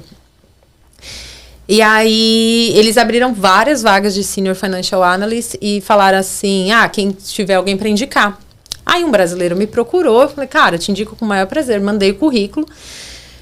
A VP na época, que aí já era nova, ela entrou depois de mim, marcou uma reunião comigo para falar assim: ah, eu quero falar da sua indicação. Eu falei, tá bom, né? Mas eu não conhecia muito o cara. Eu falei, ah, vou falar o que eu conheci com o cara. E ela pegou e falou assim pra mim: ah, o inglês dele não é bom. Eu falei, cara, você leu um papel sulfite. E você chegou nessa conclusão. Que o inglês do cara não é bom. Aí ela, não, é, mas se você quiser, eu posso entrevistar ele. Eu falei, não. Eu falei que se o cara não está no, no que a empresa quer, eu falei, nem, nem entrevista, não ah. perde seu tempo. Uhum. Você não vai colocar uma pessoa que você nem conhecia tanto é. assim, botar Não, não, não foi por isso, não. Eu tava defendendo, pro, é. protegendo a pessoa, porque eu comecei a sentir onde que estava o problema. Eu comecei a falar, ah, ah entendi agora. Aí o problema. E aí passou, eu não, não comentei com ninguém de, de, desse caso, mas aquilo me afetou diretamente, porque eu pensei, se quando eu entrei, porque ela entrou depois de mim, fosse ela, eu não entraria. Você concorda? Porque o meu inglês é. também, eu tenho certeza que o meu inglês não seria bom para ela. Para ela, né? E aí, só uma observação, canadense só fala inglês. Porque eu nunca vi alguém reclamar do seu inglês, alguém que fala mais de uma língua. Ou de qualquer outra língua, né? Então, é. sempre, sempre alguém que fale só inglês. E aí, passou, Aí, depois disso, é, aí agora eu vou fazer um link com uma coisa que eu falei lá atrás. Que eu falei, lembra que eu falei, ah, eu contratava uma Big Four para me ajudar? Lembra. Vou fazer o link. Quando eu contratava essa Big Four, os, o auditor que me ajudava, que era o meu braço lá no Brasil para cuidar da América Latina, a empresa que eu trabalhava tinha refeitório, então a gente almoçava junto, a gente começou a bater papo. E num dos papos a gente descobriu que a gente tinha o mesmo plano de vir para o Canadá. Ele viria com a esposa e eu estava com o meu plano de vir. E eles vieram 15 dias antes de mim. Nossa, que coincidência. E os dois trabalhavam nessa Big Four lá no Brasil. Ela veio para estudar, Caramba. ele veio, dois meses depois estava nessa Big Four aqui, né? Ele meio que. Assim, não foi uma transferência, porque ele pediu demissão e foi contratado aqui, mas foi rápido. E desde que ele chegou aqui, ele falava assim: Nath, você vai vir trabalhar comigo, porque eu gosto de trabalhar com você. Você vai vir trabalhar comigo, eu gosto de trabalhar com você. E eu tava com uma resistência de que eu não queria voltar pra Big Four, porque eu, eu saí meio traumatizada da primeira, não com o trabalho, eu, eu amo, sou muito grata a tudo que eu aprendi, mas com o volume. Aquilo tinha tomado um espaço muito grande na minha vida, né? Então eu falei: eu não quero voltar aquilo. Né? Então eu estava um pouco resistente à Big Four por isso, porque eu não queria voltar aquele ritmo maluco de trabalho. Uma coisa que eu tinha me prometido. É porque eu- é, é um ponto importante que ela falou também, que pra mim também pesa isso. Que eu falei, cara, eu não tô no Canadá pra fazer a mesma coisa que eu fazia no Brasil só em inglês ganhando mais. Eu quero ter uma qualidade de vida, cara. Então, pra mim, tipo assim, eu nem considero se uma empresa chegar pra mim e falar, cara, vou dobrar o teu salário, mas, tipo assim, você vai trabalhar 16, 18 horas por dia. Eu falei, um abraço, não, quero. É, aí não adianta. É, não cara. adianta, eu não vim pra- se pra cá você por vem- isso. Se você vem pra cá pra, pra melhorar a sua qualidade É. de vida, então, pô, não faz sentido. Então fica lá no Brasil mesmo, trabalha lá às 20 horas e tá perto da família, entendeu? É, Por isso que eu entendo muito assim a Natália quando ela não queria, porque ela assim, ela não conhecia como era aqui, né? então ela esperou, falou, pô, não- se for que nem no Brasil, não é isso que eu vim, né? Mas aí, beleza, aí você tava nessa resistência aí. Eu tava nessa resistência e aí aconteceu toda essa, essa situação na empresa que eu tava. Eu já tava meio assim, já tava começando a olhar outras coisas, porque eu falei, cara, não dá pra ficar numa empresa de novo, onde os meus valores Não estão batem, né? E aí ele falou, cara, a gente tá precisando de gente, pelo amor de Deus. Assim, dá, dá uma chance. Cara né? já tava assim, eu vou ser bonzinho com você, não. dá uma chance. vou mudar sua visão aqui, E né? aí ele assim. falou assim, eu falei, tá bom, vou, vou aplicar. Conversei com ele, porque aí no caso, é, eu, eu apliquei para interna, né? De novo, no Brasil eu trabalhava com externa, então isso já tem uma diferença no volume de trabalho. E eu falei, cara, eu vou dar uma chance, né? Literalmente falei, vou dar uma chance. Então a minha entrada nessa Big Four foi basicamente assim, eu falei para ele, ok, Vou, vou aplicar. Como é que é o processo para você fazer meu referral e tal? Aí ele falou assim: você vai aplicar para qual vaga? De senior ou de gerente? Porque ele queria bater na tecla que eu podia ser gerente. Eu falei, cara, eu prefiro entrar como senior, ganhar uma experiência, entender o ambiente e ter uma promoção rápida, vamos dizer assim, né? Se possível, Confiança, é, do que entendo. querer dar um passo grandão e depois acabar saindo É. porque não dei conta. Isso é muito de mulher, viu? Porque eu acho que se fosse homem, falava, não, vou lá de gerente. Mas isso, não, mas isso deixa eu te é, falar. é não, achei que não, Eu acho eu fiz a mesma estratégia na minha é, empresa. Agora eu vou, é, bastante. eu vou assumir uma posição gerencial. Eu fiz a mesma coisa. Eu falei, cara, eu nunca trabalhei numa empresa desse tamanho, embora eu já trabalhei em empresas grandes aqui no Canadá, né? Eu trabalhei no Brasil. Eu falei, não, eu vou ace- aceitar uma posição que não é de acordo com o meu, mas é uma posição boa. E vamos ver se lá eu ganho meu espaço. E eh, foi certo. Eu acho que foi exatamente o que eu uma- deveria ter feito. Uma ideia boa mesmo. É. É, e aí eu falei, vou aplicar para de senior. Aí ele falou, tá bom. Aí ele. é, só que a vaga não estava aberta. Não, não tinha vaga publicada para eu aplicar. Ah. Ele falou, não, vamos marcar uma conversa. Aí ele marcou uma conversa com, com duas gerentes seniors. É, conversei com elas pelo Skype. Foi muito legal, assim, muito. Aí eles já começaram a me ganhar ali, né? A conversa descontraída. É, fui conversar com ela, elas de moletom em casa, tipo aquela coisa. Eu já, sabe quando você já começa a se sentir em casa? Eu comecei a falar assim, nossa, esse, é meu mundo, sabe? Você já bateu a sintonia, assim, Bateu. né? E aí conversei com elas, bati papo, falei o que eu queria, tal, não sei o quê. Aí ela falou: olha, a gente vai, a, a gente vai liberar a vaga para abrir, para publicar a vaga no, no site, e aí você aplica. Então ela falou: não, não aplica não. Fala pro rapaz fazer seu referral e você aplica. Foi tipo uma uma pré- pré-entrevista, na verdade, isso, né? O coffee chat, vai. É, foi É, tipo, eu fiz é. a entrevista. Meu processo foi todo torto, né? Porque eu fiz a entrevista, aí abriu a vaga, ele fez o referral, eu, eu apliquei. Aí o RH me ligou, aí faz aquela parte básica de behavior, né? Que eles fazem as perguntas, Isso. blá blá blá. É o DISC que você fez ou é um parecido? não, não, né? fo- foram só perguntinhas mesmo. Ah, Ah, tá. numa situação tal, o que você faria? Na situação de. Ah, tem que entregar nesse dia, Ah. o que, que você faria? Aí fiz. Aí eh, depois ela me ligou e falou assim: olha, a gente vai fazer uma segunda entrevista com um senior manager. Ela falou assim: a gente sabe que você já fez, mas a gente precisa que você faça uma dentro do processo, porque aquela lá foi fora Ah, do é, processo. Aí eu fiz, ele não me perguntou quase nada. Não sei, já tinha conversado com as outras gerentes. É só conversa. Você viu o jogo de hockey ontem? um negócio assim, né? É, ele fez umas perguntas, falou: Ah, eu vi que você trabalhou nessa Big Four aqui, como é que foi lá tal. É, aí conversei com ele, aí eles vieram com a proposta. E eu falei: Ah, vamos, vamos ver no que dá. E fui. E aí eu falo assim: desde o primeiro momento, é, bateu, sabe? Bateu valores, bateu Primeiro que eu tava no meu mundo, né? Assim, quando eu começava a falar dos assuntos, é, o pessoal fala quando eu falo de auditoria, meu olho brilha. Eu acredito muito nisso, porque eu hum. gosto demais. É, e tô aí, já. É, hoje é dia 21, então está completando sete meses hoje. É, ainda estou numa relação de. de, de início de namoro. Amor, início de namoro, é, de né? De namoro. uh, não fiz hora extra. Nenhum, nenhuma. Então, assim. Isso na auditoria interna, você já ganhou o seu presente, né? Sim, já... e a auditoria interna é uma pegada diferente, mas aqui a pegada é diferente também.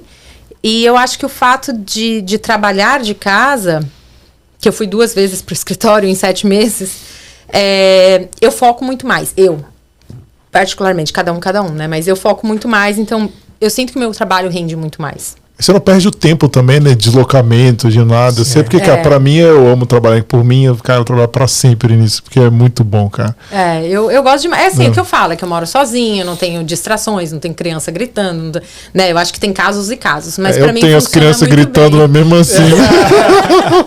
mas pra mim funciona muito bem.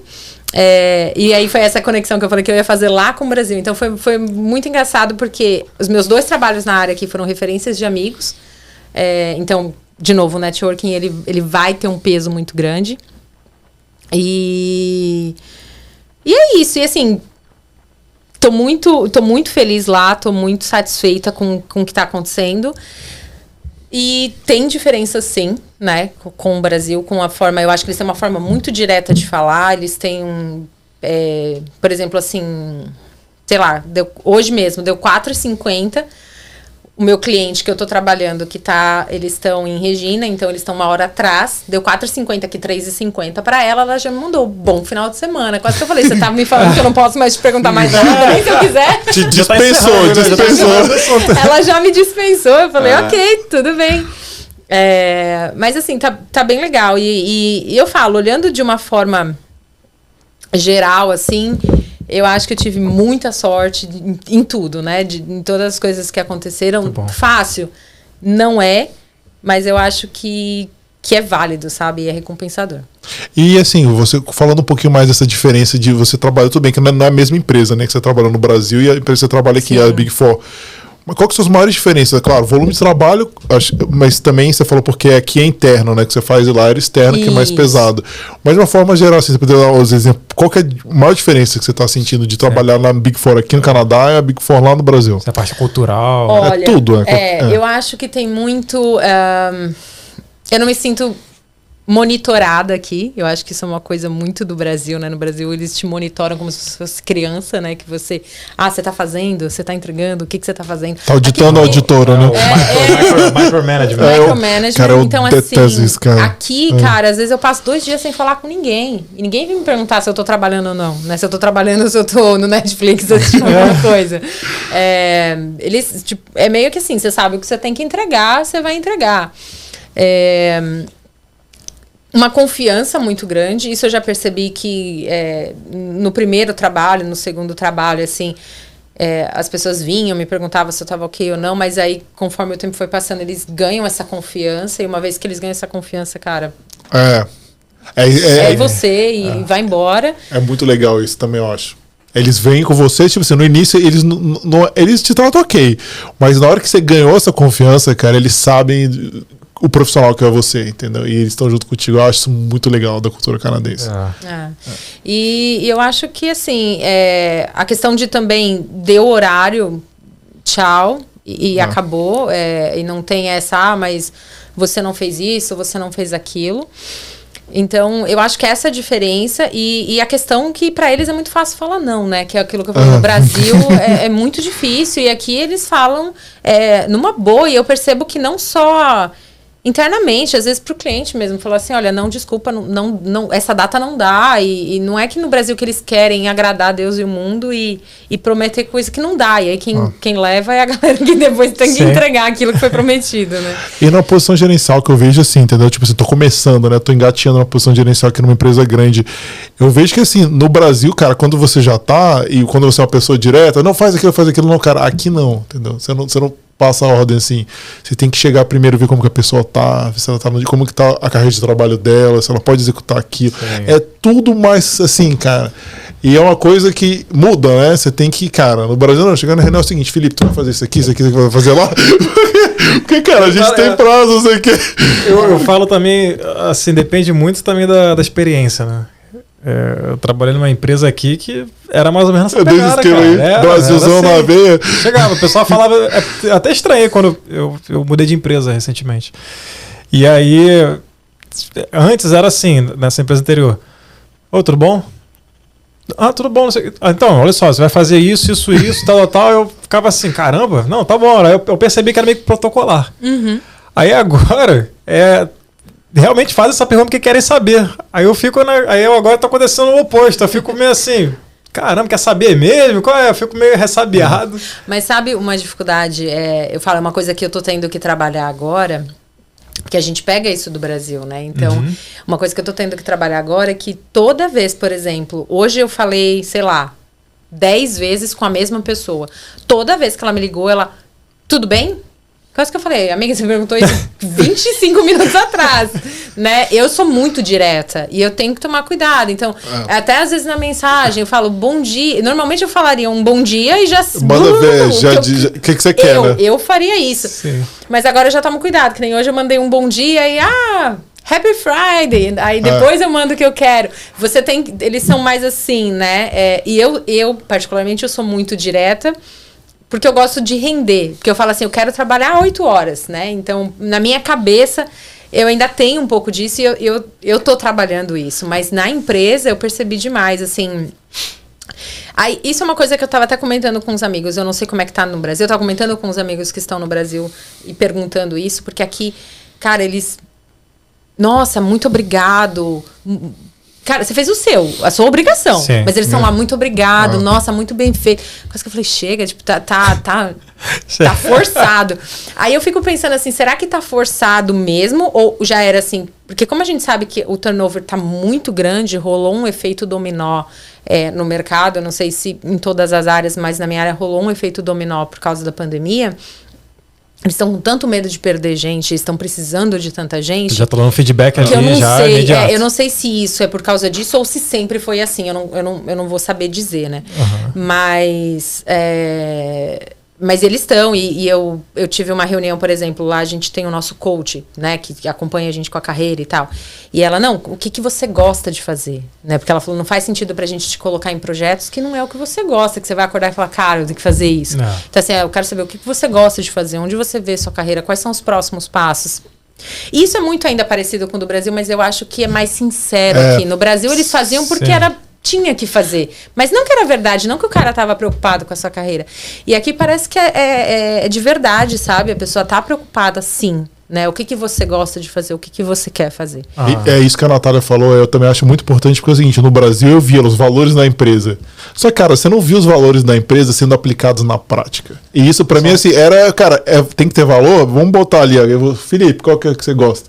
É. Parecia que os caras falavam sim. assim. E eu vejo isso na minha empresa, nossa, cara, batem isso, entendeu? A minha empresa tem uma preocupação com segurança. Eu não, eu não sei de vocês que é diferente no ramo que eu trabalho, mas toda reunião, se tiver mais de quatro pessoas e for mais de meia hora, tem que fazer um safety moment, cara, que é contar qualquer coisa relacionada com segurança, você tem que fazer no início. Pode ser segurança pessoal, pode ser segurança da, da empresa, o que for. E tem uma reunião mensal de segurança mesmo de trabalho, né? Então, esse tipo de coisa, assim, você vê os valores. Pô, segurança é um valor? É. Então, como que a gente faz para que, que eles fazer parte da sua rotina. Entendeu? Outra coisa, Sim. integrar imigrante. É um dos valores da minha, da, minha, da minha empresa. Você vê o tempo inteiro diversidade. Então, você está na minha empresa, tem pessoal de tudo contrário. Então, não, não faz sentido uma empresa ter diversidade como valor, aí você só tem canadense. Entendeu? É, é, Entendeu? Para. Então, isso, aí você vai vendo, caraca, foi a primeira vez, sério, cara, eu trabalhei em muitas empresas no Brasil. Eu falei, cara, o valor que está lá eles fazem no dia, no dia a dia, e é isso que eles querem. E, e essa, isso que a Natália falou, a tranquilidade que passa, que eles querem mesmo te agregar, entendeu? Fazer parte. Eu falei, cara, me senti muito acolhido. Eu falei pra minha chefe, falei, cara, pra que eu quero ser dessa empresa? Eu falei pra ela, só vocês se vocês me tirarem. Uhum. eu, o Rodrigo, eu não vou sair tão cedo, entendeu? Vocês vão, vão ficar comigo durante muito tempo, entendeu? Que é uma coisa que eu não tinha, cara. Eu, no Brasil eu rodava dois, três anos na minha empresa e saía fora. É, então... E muitas vezes é por causa disso, né, cara? Dessa coisa da, da cultura, da missão, a visão da empresa, né? É, é e é muito o, o, o que você comentou, de viver né, aquilo que está no papel. Porque muita gente reclama que, que fala assim: ah, mas os canadenses não fazem amizade no trabalho, né? Eles têm os amigos de infância, é o que eles levam, e eles não levam amizade para fora. Mas aí eu falo: o que, que adianta? No Brasil a gente faz amizade, a gente vai pro bar, bebe junto, faz tudo junto, mas no dia a dia no trabalho é um comendo o outro, né? Porque eu prefiro aqui, que eu não tenho amizade, mas no trabalho o negócio funciona e os valores estão ali, do que ter uma porrada de amigo fora do trabalho, Ah. mas no trabalho tá todo mundo se, Se matando. matando. Se matando, é. Pô, passei É. por isso pra caramba E- Brasil. Isso é bem legal também que ela falou, cara. É muito verdade. Porque dentro do trabalho eu falo, pô, você não tem amigos, beleza, os caras que eu trabalho, mas no trabalho eles são seus amigos ali de um jeito profissional legal, entendeu? E, por exemplo, eu vejo muito isso. A partir do momento que você faz uma coisa pra um cara, você ganha. Eu, eu falo isso, eu, tipo assim, eu, cara, aí você é project manager, né? Eu jogo o tempo inteiro com stakeholders ali. Então, tudo que eu faço, eu vejo, cara, aquela pessoa ali é um stakeholder que eu preciso dar a mais pra ele porque vai ser importante pra mim. Então eu provei, eu dou mais pra esse cara, entendeu? Do que ele precisa. E acaba que ele te ajuda. Várias vezes as pessoas, então você. Que não, a gente já conversou sobre isso, né? A gente vai criando os advogados, assim, são pessoas que, pô, ele fez uma apresentação que você achou maneiro, pô, o cara mandou bem. Eu chego lá no. A gente usa o Microsoft Teams, eu chego lá, cara, legal sua apresentação, você mandou bem. Pô, eu realmente É, achei bom. é, Eu achei bom, eu não, tô sendo falso. É. Eu achei legal, pô, você mandou bem, você explicou Mas é um legal. legal. É verdadeiro, eu só tô mostrando isso. Então acaba que a pessoa vai criando confiança em você. De forma alguma, entendeu. No Brasil, dificilmente vai fazer isso, cara. O cara fez Ah. a apresentação, ele vai chegar e falar, ah, vai, vai, vambora, que é o próximo, entendeu? E, Fala assim, então, pô. e você cria esse Uma relacionamento. cagada que você fez ali na apresentação. Às vezes acontece ao contrário, né?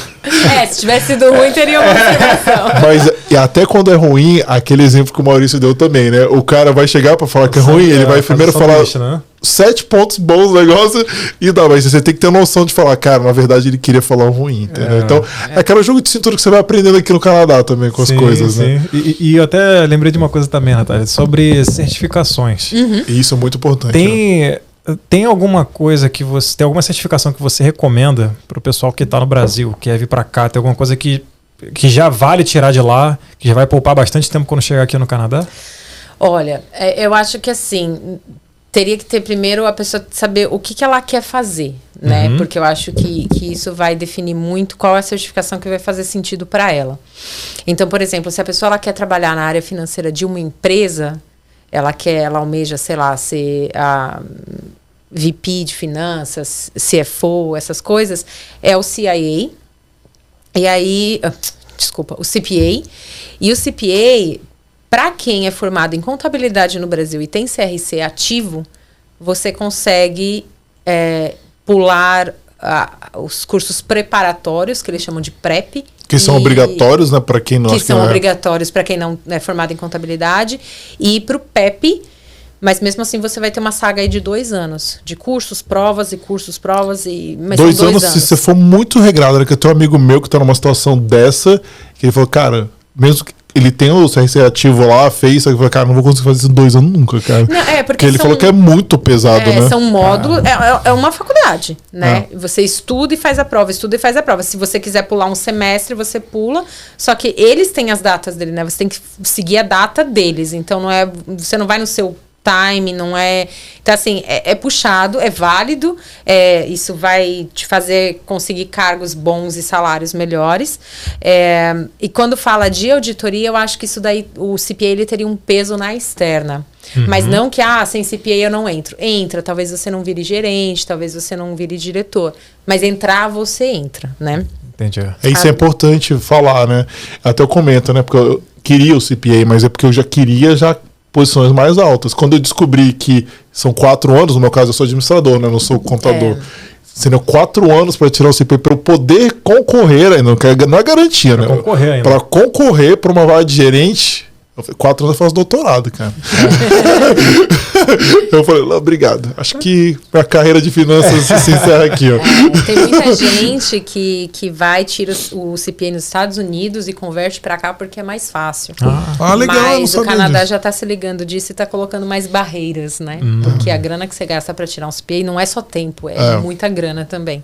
Mas você acha que vale a pena, assim, que você falou, depende dos seus objetivos profissionais, né? Sim, sim. Não, eu acho assim, se é o que você quer, você fala, cara, eu quero ser CFO, eu quero. Vale, sabe? Vale. É, ainda mais se você já vem com uma bagagem do Brasil. Não vou falar que é fácil, mas o conhecimento você tem. Você só vai ter que entender aquilo tudo em inglês, né? E Aham. ver também a questão de, de prova, porque muita prova é como fazer a prova mais do Ah. que o conteúdo também que tá ali, né? É, O que eu vejo é finanças e contabilidade aqui, pelo menos é a minha percepção, tá? Porque assim, eu trabalhei com finanças, mas foi uma empresa muito pequena, então não sei nas maiores empresas. Eu vejo que há uma diferença, assim, que o CPA é finanças e contabilidade junto, né? Eles juntam os dois. sim, sim, É. sim. E isso pra mim era um problema, porque eu sempre trabalhei com finanças no Brasil, nunca com contabilidade. E é engraçado, até chega a ser engra engraçado, mas minhas notas de finanças assim, foram muito altas. E contabilidade, brother, era sempre ali, ó, ó, e passava ali, cara, quase. Isso Dá foi- risco. Cara, graduação, MBA no Brasil, MBA fora, tudo na contabilidade é desesperador. Então eu vi, cara, então quer dizer que aqui pra trabalhar com finanças eu da contabilidade? Falei, quatro anos? É. Quatro anos assim, pô. aí já- não. É. E isso pra mim foi, um- foi um choque, eu não sabia, entendeu? Mas eu não, eu não tava preparado para isso, entendeu? Foi- eu fiquei surpreso, mas é interessante saber que você não precisa necessariamente do CPI para você conseguir entrar na área, né? Então, Não, não, você não precisa. Óbvio. É. Ajuda, ele chama atenção ali, mas como eu fomentei, teve um efeito dominó, então a área ela tá defasada, todas as empresas estão doidas atrás de gente, tanto a auditoria quanto a área contábil, se você olha assim, tem muita vaga. É, o efeito dominó que eu tô falando é porque por causa da pandemia, a galera que estava para se aposentar antecipou em 5, 3, 5 anos a aposentadoria. E foi isso que gerou o efeito dominó. Né? Porque aí o CFO lá, a galera se aposentou, tiveram que subir todo mundo e aí gerou esse efeito dominó. a base da pirâmide ficou, É. a pirâmide ficou bamba, né? Exatamente. E aí, para as Big Fours, o problema foi justamente esse: o mercado aqueceu, o mercado paga melhor, Uhum. a galera debandou. E aí, onde abriu o buraco nas Big Four, só que o buraco da Big Four, eles precisam de gente experiente. E aí é onde tá pegando para eles. Mas isso é uma excelente oportunidade no seu caso, uma Sim, profissional não. extremamente capacitada já com experiência Sim, de é você uma- conseguir é uma oportunidade muito um boa. shortcut aí, né, para as posições mais altas, né? Sim. E fora, assim, pegando a- o gancho da pergunta do Felipe aí, fora o CPA, teria outras certificações que você recomendaria? Tem. Aí, para auditoria, é, tem o CIA.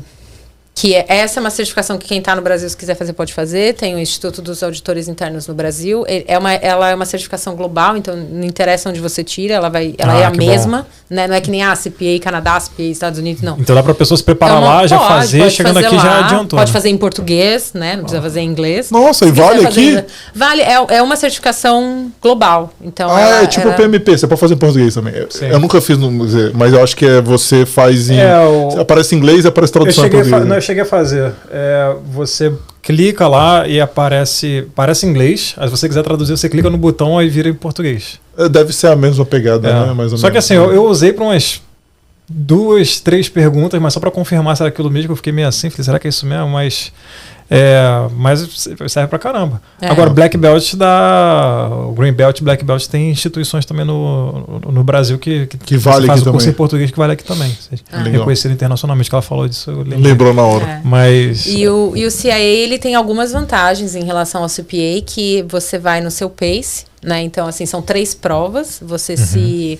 é, é, por, por exemplo, eu fiz meu cadastro pelo Instituto dos Auditores Internos do Brasil, porque sairia mais barato. Então, eu fiz o meu cadastro lá, eu pago minhas provas por lá, só que eu faço a prova aqui e faço em inglês. Muito melhor pagar em real, né? Do que. não sei se você Sim, falou em dólar sim. também da prova, né? Sim, e aí eu, é, são três provas. Você, de quando você se cadastra, você tem que pagar a anuidade do, do instituto lá e mais todo o valor. São três provas. é, você tem três anos para tirar. Então é um tempo ótimo. Eu fiz as duas primeiras provas o ano passado. Quero fazer a, a última prova ainda esse mês. É, e você vai no seu pace, tem várias instituições que vendem o material. Tem uma mais famosinha dos Estados Unidos, foi a que eu comprei, que a maioria da galera usa. É, que é bem também autoinformativo. E, e é o que eu falo, como eu tenho todo a minha bagagem de auditoria, para mim não está sendo um bicho de sete cabeças. Às vezes, pegar alguém que não é de contábeis e, e quiser fazer o CIA, talvez fique um pouco mais complexo, mas também não é impossível. É, e aí, quando você passa nessas três provas, você tem essa, certificação que ela é muito bem vista e eu acho que para quem mira, né, a auditoria interna, ela vai ter um peso até maior do que o CPA. Por exemplo, eu posso virar é, diretora e sócia dentro do grupo de auditoria interna sem ter o CPA. Ah, Nossa, que legal. Então é um É. caminho bem, bem interessante, É, né? E mesmo nas empresas, sei lá, eu quero ser auditor interno dentro de uma empresa. Pode ser que a empresa te exija o CPA, mas se você tiver o CIA, você já vai fazer a diferença. E... O CIA é sua experiência, assim, a profissional, né? Que você carrega, imagina ah. anos de Big Four, você mais o, o CIA, não, o cara fala, não, beleza, tem que ser o CPI. Eu não acredito que é. chega nesse nível, né? Ainda mais precisando Sim. de profissional competente. Tudo bem, tem empresa que vai ser chata, vai querer, né? Mas tem empresas que acho que vão aceitar, né? É, isso é bom, não. É bom saber que já tem certificação que já pode trabalhar do Brasil, né? Pode, já vai economizando pode. um tempo danado quando vir para cá. Né? Exatamente. E pode fazer em português lá. Eles têm o curso também, tem, enfim. Tem o material, essa, essa mesma organização dos Estados Unidos que da onde eu comprei o material, você pode comprar a versão em português. Ah, né? Então, é, dá, dá para fazer do Brasil. Ah, legal. Que bom, bom. E, e até perguntar, e, e Rodolfo, tem perguntas aí já? Perguntas. Opa, então vamos lá. Suas ou da galera ou misturada? Eu tenho perguntas minhas e tenho perguntas da galera. É, vou começar aqui com uma pergunta, mas assim, não é uma pergunta, mais uma curiosidade minha. Se for uma coisa assim muito burra, você, por favor, não, passa não existe pergunta burra. Vamos ver, vamos ver. Depois dessa pode ser aquela boa de ideia, né? É porque assim, quando, quando eu ouço falar em auditoria, quando eu jogo pra minha área, que é a área de, de comunicação, eu sempre, na minha cabeça, vem direto aquelas auditorias de programa que tem mais ou menos ligado com, com premiações. Tem alguma coisa a ver ou não? Tô viajando. Tem, na verdade, toda auditoria, inclusive Big Four audita a maioria, né? De sorteios, programas, essas coisas. É, Mega Sena, essas coisas. É, tudo, tudo tem um auditor por trás, né? É, mas sim, a auditoria depende do foco. Ela pode estar tá focando na demonstração financeira, ela pode estar tá focando se o processo do programa foi feito da forma correta, ela pode ela pode focar em, em diversas coisas. O meu foco ele é mais sempre voltando para o número, para o contábil, mas a gente também olha processo, né? É, isso é engraçado que ela falou de Mega Sena. Eu nunca entendi, cara, por que, que audita a Mega Sena? Depois eu fiquei sabendo que sorteio também de Champions League, de futebol, essas coisas. Até a bolinha, o peso da bolinha influencia, né? Porque se as bolinhas não pesarem a mesma coisa, tiver um peso é. mais, vai cair primeiro, né? Então, tipo assim, eu falei, caramba, cara, olha que a galera na maldade pode fazer tanta coisa, né? Por isso que as auditorias têm que estar tá lá para medir, né? A bolinha é a mesma coisa, tem alguma diferença, os caras entregaram a jarra correta, né? Esse tipo de coisa. Né? Eu, até, eu até lembrei aqui agora também, quando jogava bola, cara é, eu jogava bola com, com meu pai lá, era um. É, aqui no, no Rio chamam pelada, né? Tem uhum. lugar que chamam diferente, né? mas assim, era um, um futebol que jogava lá com meu pai, com meu irmão, e aí tinha um sorteio, cara. O cara fazia um sorteio assim de quem ia cair na primeira, na segunda e terceira partida. E, cara, não sei porquê, mas tinha que tinha umas bolas pesadas, cara, que os caras sempre caíam na primeira, cara. É, então. Só queria pegar a primeira, tinha que ter uma auditoria lá também. É. Mas, assim, auditoria, resumindo, auditoria, existe um processo escrito, ou deveria existir um processo escrito, e a gente vai lá e vê se o que está sendo feito está de acordo com o que está escrito. É basicamente isso, a auditoria de processo. Ah, é, mais uma pergunta minha aqui. Agora, voltando um pouco para a sua área da cafeteria, porque eu meio que me identifiquei também, porque eu também trabalhei um pouco nesse, nesse mercado, abrindo lojas e mais. Você mandou também o currículo completo lá também? ah, Até com mais, né? e aí eu queria saber, assim, é, dentro das suas funções, assim, dentro da loja mesmo, qual foi, assim, seu maior desafio? Olha,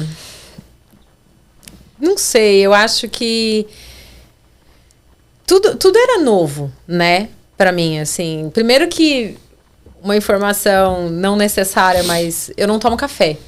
Nossa! É, eu sou, acho que sou a única brasileira no mundo que não toma café. Eu, eu não, tomava, eu aprendi a tomar aqui. É. é. então, às vezes o cliente perguntava alguma coisa, ah, qual é a diferença do dark roast pro, pro, pro normal? E, então, né? Não sei, eu não veja tomo. Bem, veja ah, qual bem. que você gosta mais? Então, eu não tomo café. É, mas eu acho que, que o grande desafio foi abrir a mente mesmo para fazer tudo o que tinha que fazer. Porque eu fiz do servir café, abrir a loja, organizar a loja, limpar banheiro. É, tem que fazer tudo, lidar né? Lidar com cliente mal educado, que sempre tem, sempre é, vai ter. Sempre tem. É, e então... como foi você, assim, Natália? Pelo que você falou, né? Já você deixou claro, você tem uma personalidade forte, né? Sim. Para um cliente mal educado, como foi isso para tipo, talvez depois você pegou a mãe, mas é o primeiro que te tratou mal, assim. Como que foi? Porque com certeza teve vontade de xingar ele, mandar ele para aquele lugar, enfim, mas Sim. você não poderia, não pode fazer isso. É, né? na verdade, aí foi onde eu falei que eu aprendi muito, né? A ter, a ter paciência, a lidar.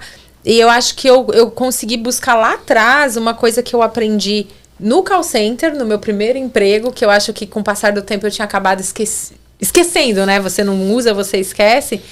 Que quanto pior a pessoa me trata, melhor eu trato ela. Porque aquilo depois dói, sabe? Assim, eu lembro que no call center, quando o cliente ligava muito pé da vida, eu tratava tão bem também, não tinha um que não pedia desculpa no final. Sabe? Ah, desculpa, eu me exaltei, desculpa, sabe? Eu sei que a culpa não é sua. Então, eu acho que me fez lembrar um conhecimento que eu já tinha, mas eu não estava colocando em prática. Então, eu acho que foi, foi esse. E também o desafio de. É, eu sou muito assim, eu dou 100% de mim, mas eu espero que todo mundo também dê 100%, né? E como eu comentei, é muita gente nova, muita gente. Então, às vezes a galera tava ali se arrastando tal, e, e eu sentia que eu tava carregando a loja nas costas.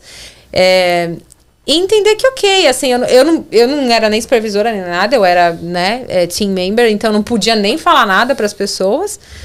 Mas é, eu acho que foi muito aprender a ter paciência e entender que eu estava fazendo o que estava ao meu alcance, né? E não querer consertar os outros, que é uma coisa que eu sempre tento. que, que, que é meu, né? Eu quero resolver o, o problema do mundo.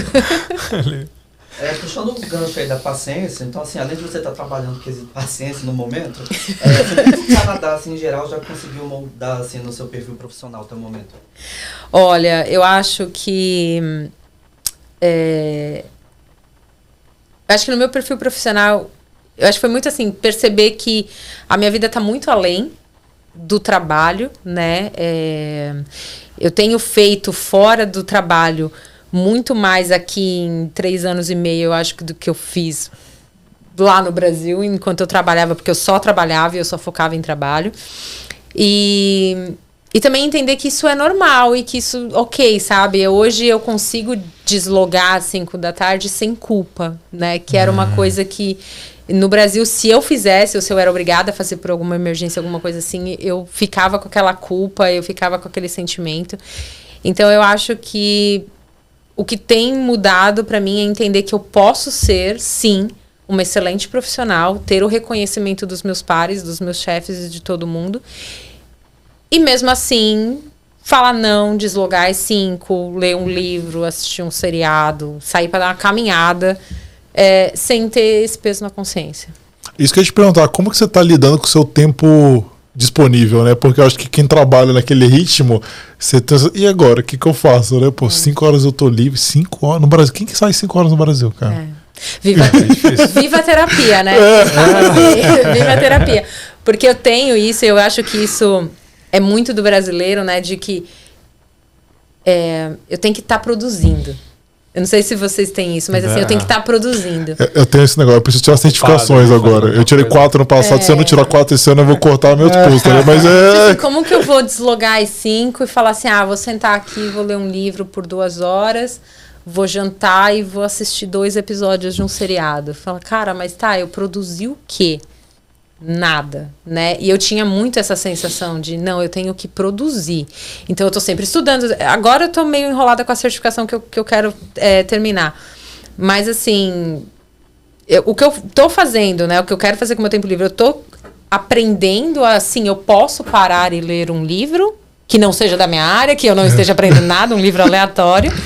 É, e fazer trabalho voluntário, que é uma coisa que eu gosto muito, né? Então agora, finalmente, eu, eu posso fazer, eu posso é, ajudar as pessoas. Então eu, eu, eu, sempre falo, quando alguém chegar para mim e falar, ah, eu tô vendo que você tra tá trabalhando aqui, eu queria informação, pode conversar? Pode, eu adoro, porque aí tampa os meus buracos ali, sabe? E, e preenche o meu dia. Show. Legal. É, mais uma pergunta minha aqui, pra galera que tá no Brasil ainda e da área de contabilidade, qual a importância do inglês para se conseguir um posicionamento bom aqui? Ah, 100%. 100%. Assim, aqui. É, uma, uma coisa que eu falo para todo mundo e é: eu sou muito insegura com o meu inglês até hoje. Até hoje eu sou muito insegura. Eu sei que eu me comunico, obviamente, né? Tô, tô trabalhando, as coisas estão acontecendo. Estão te entendendo, sou, né? Estão me entendendo, tá, tá, tá indo. É, mas assim, tem que ser bom, e isso eu acho que a pessoa tem que entender, mas ao mesmo tempo, assim, não deixe isso te limitar, não deixe isso te parar. Virar uma né? barreira. Porque né? a gente é muito crítico com a gente mesmo. Uhum. E se eu for esperar estar tá perfeito pra ir, eu não vou nunca. Então vai, assim, se prepare o máximo que você puder se, se preparar, mas não tenha esse medo de ir, porque eu já percebi aqui principalmente nessa empresa que eu tô agora, onde a maioria das pessoas com que eu trabalho não são canadenses, é, e a primeira língua não é inglês.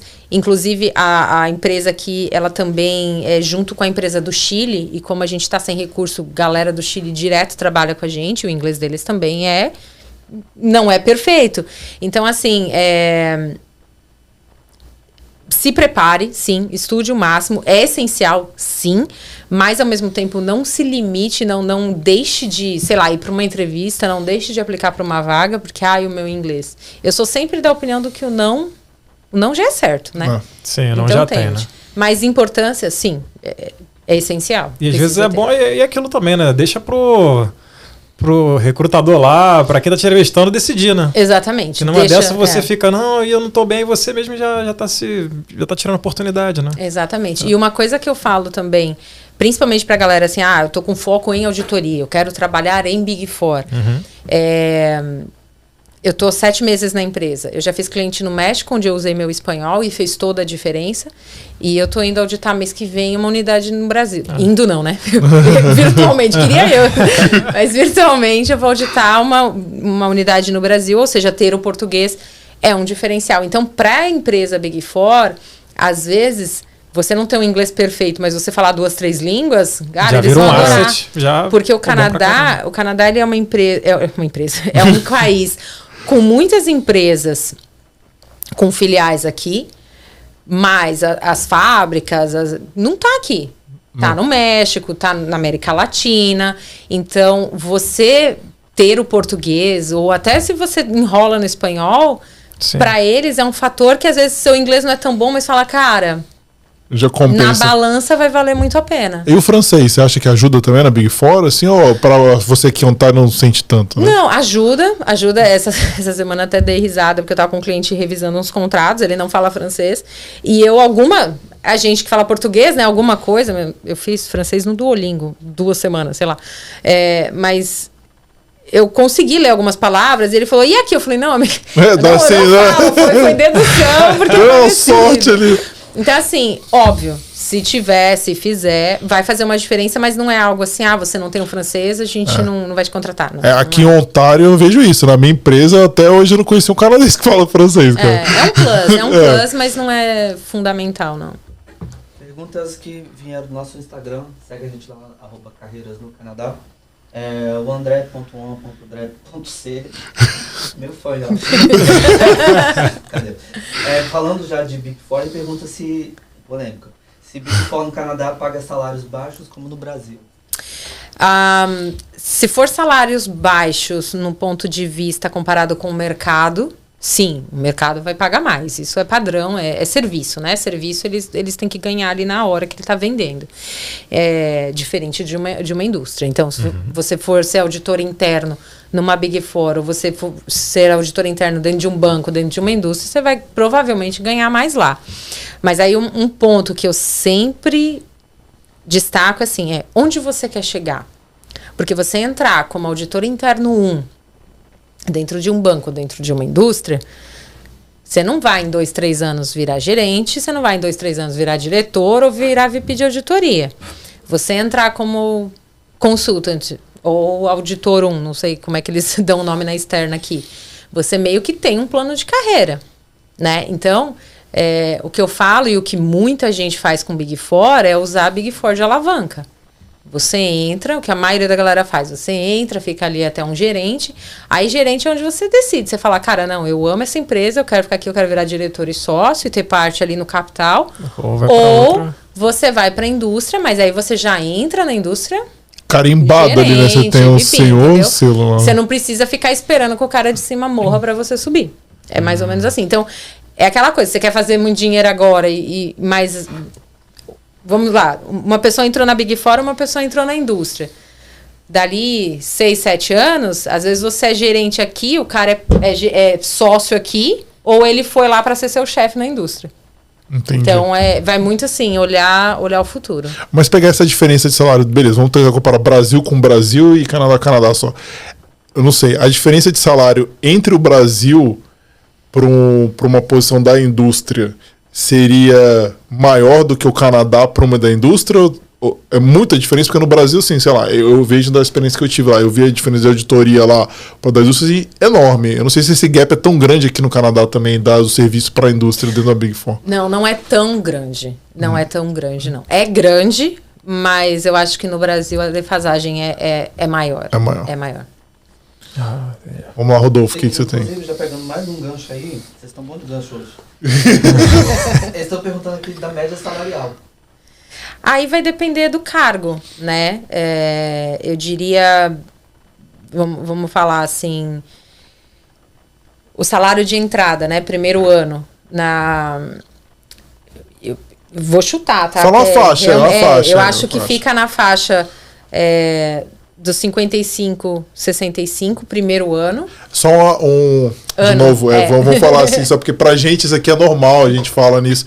Aqui os salários são falados por ano, não são falados por mês, que nem no Brasil. Então, esses 60 que ela tá falando são é. dólares, mil dólares, e é por ano. Isso. Aí, galera, se vocês quiserem dividir por 12, aí dá mais ou menos uma ideia. Tem imposto, isso aqui, mas aqui é tudo por ano. Então, você se acostuma com o tempo. É. Já tinha gente falando assim, caramba, vou pro Canadá agora, esse valor todo aí. É, não, não é por isso. Tá bom pra caramba. Quem dera. É, mas eu, eu, eu chutaria nessa faixa. Um, Aí, óbvio que, que na externa para para interna e para consultoria existe uma grande diferença porque a externa ela tem vários cargozinhos, né? Que você praticamente tem, tem é, promoção todo ano e na consultoria é um pouco mais enxuto. Você tem consultor, senior, gerente, né? Então e você você passa mais tempo em, em cada uma das posições. Mas eu diria ali que para um senior você consegue ficar, e como você passa mais anos na mesma posição, você consegue ficar ali dos, dos 70, 75 até uns 85, vamos dizer assim, porque se você fica, sei lá, dois anos, três anos, você vai ter o reajuste, né?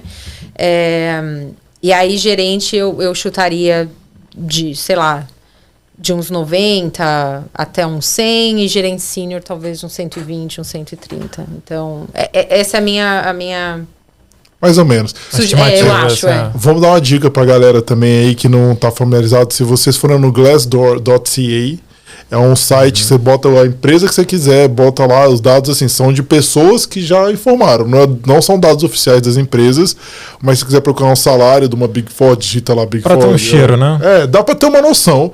Porque tem um volume lá, mas então, assim, as perguntas salariais são boas lá. É, tem, um, é. tem um site também, o Orcópolis. Também. Parece que o Orcópolis também passa assim, algumas coisas sobre as empresas, dá uma ideia de, de como é que é. é. Eu recebi essa semana, eu não vou lembrar, mas alguma empresa de headhunter fez uma por província. É, eu estava funcionando porque me mandaram no grupo aqui por província. Eu posso passar depois para vocês. Por província e, e aí você procura tipo external auditor ou internal auditor ou qualquer, eles têm vários, assim. E aí vem o, range pela província. Nossa, então, interessante. Tem, tem, eu recebi essa semana. Você viu muita diferença entre as províncias, assim? Não fiquei xeretando, curioso, eu né? fui só lá em Ontário mesmo pra ver assim, será que o meu tá muito, né, tá muito longe?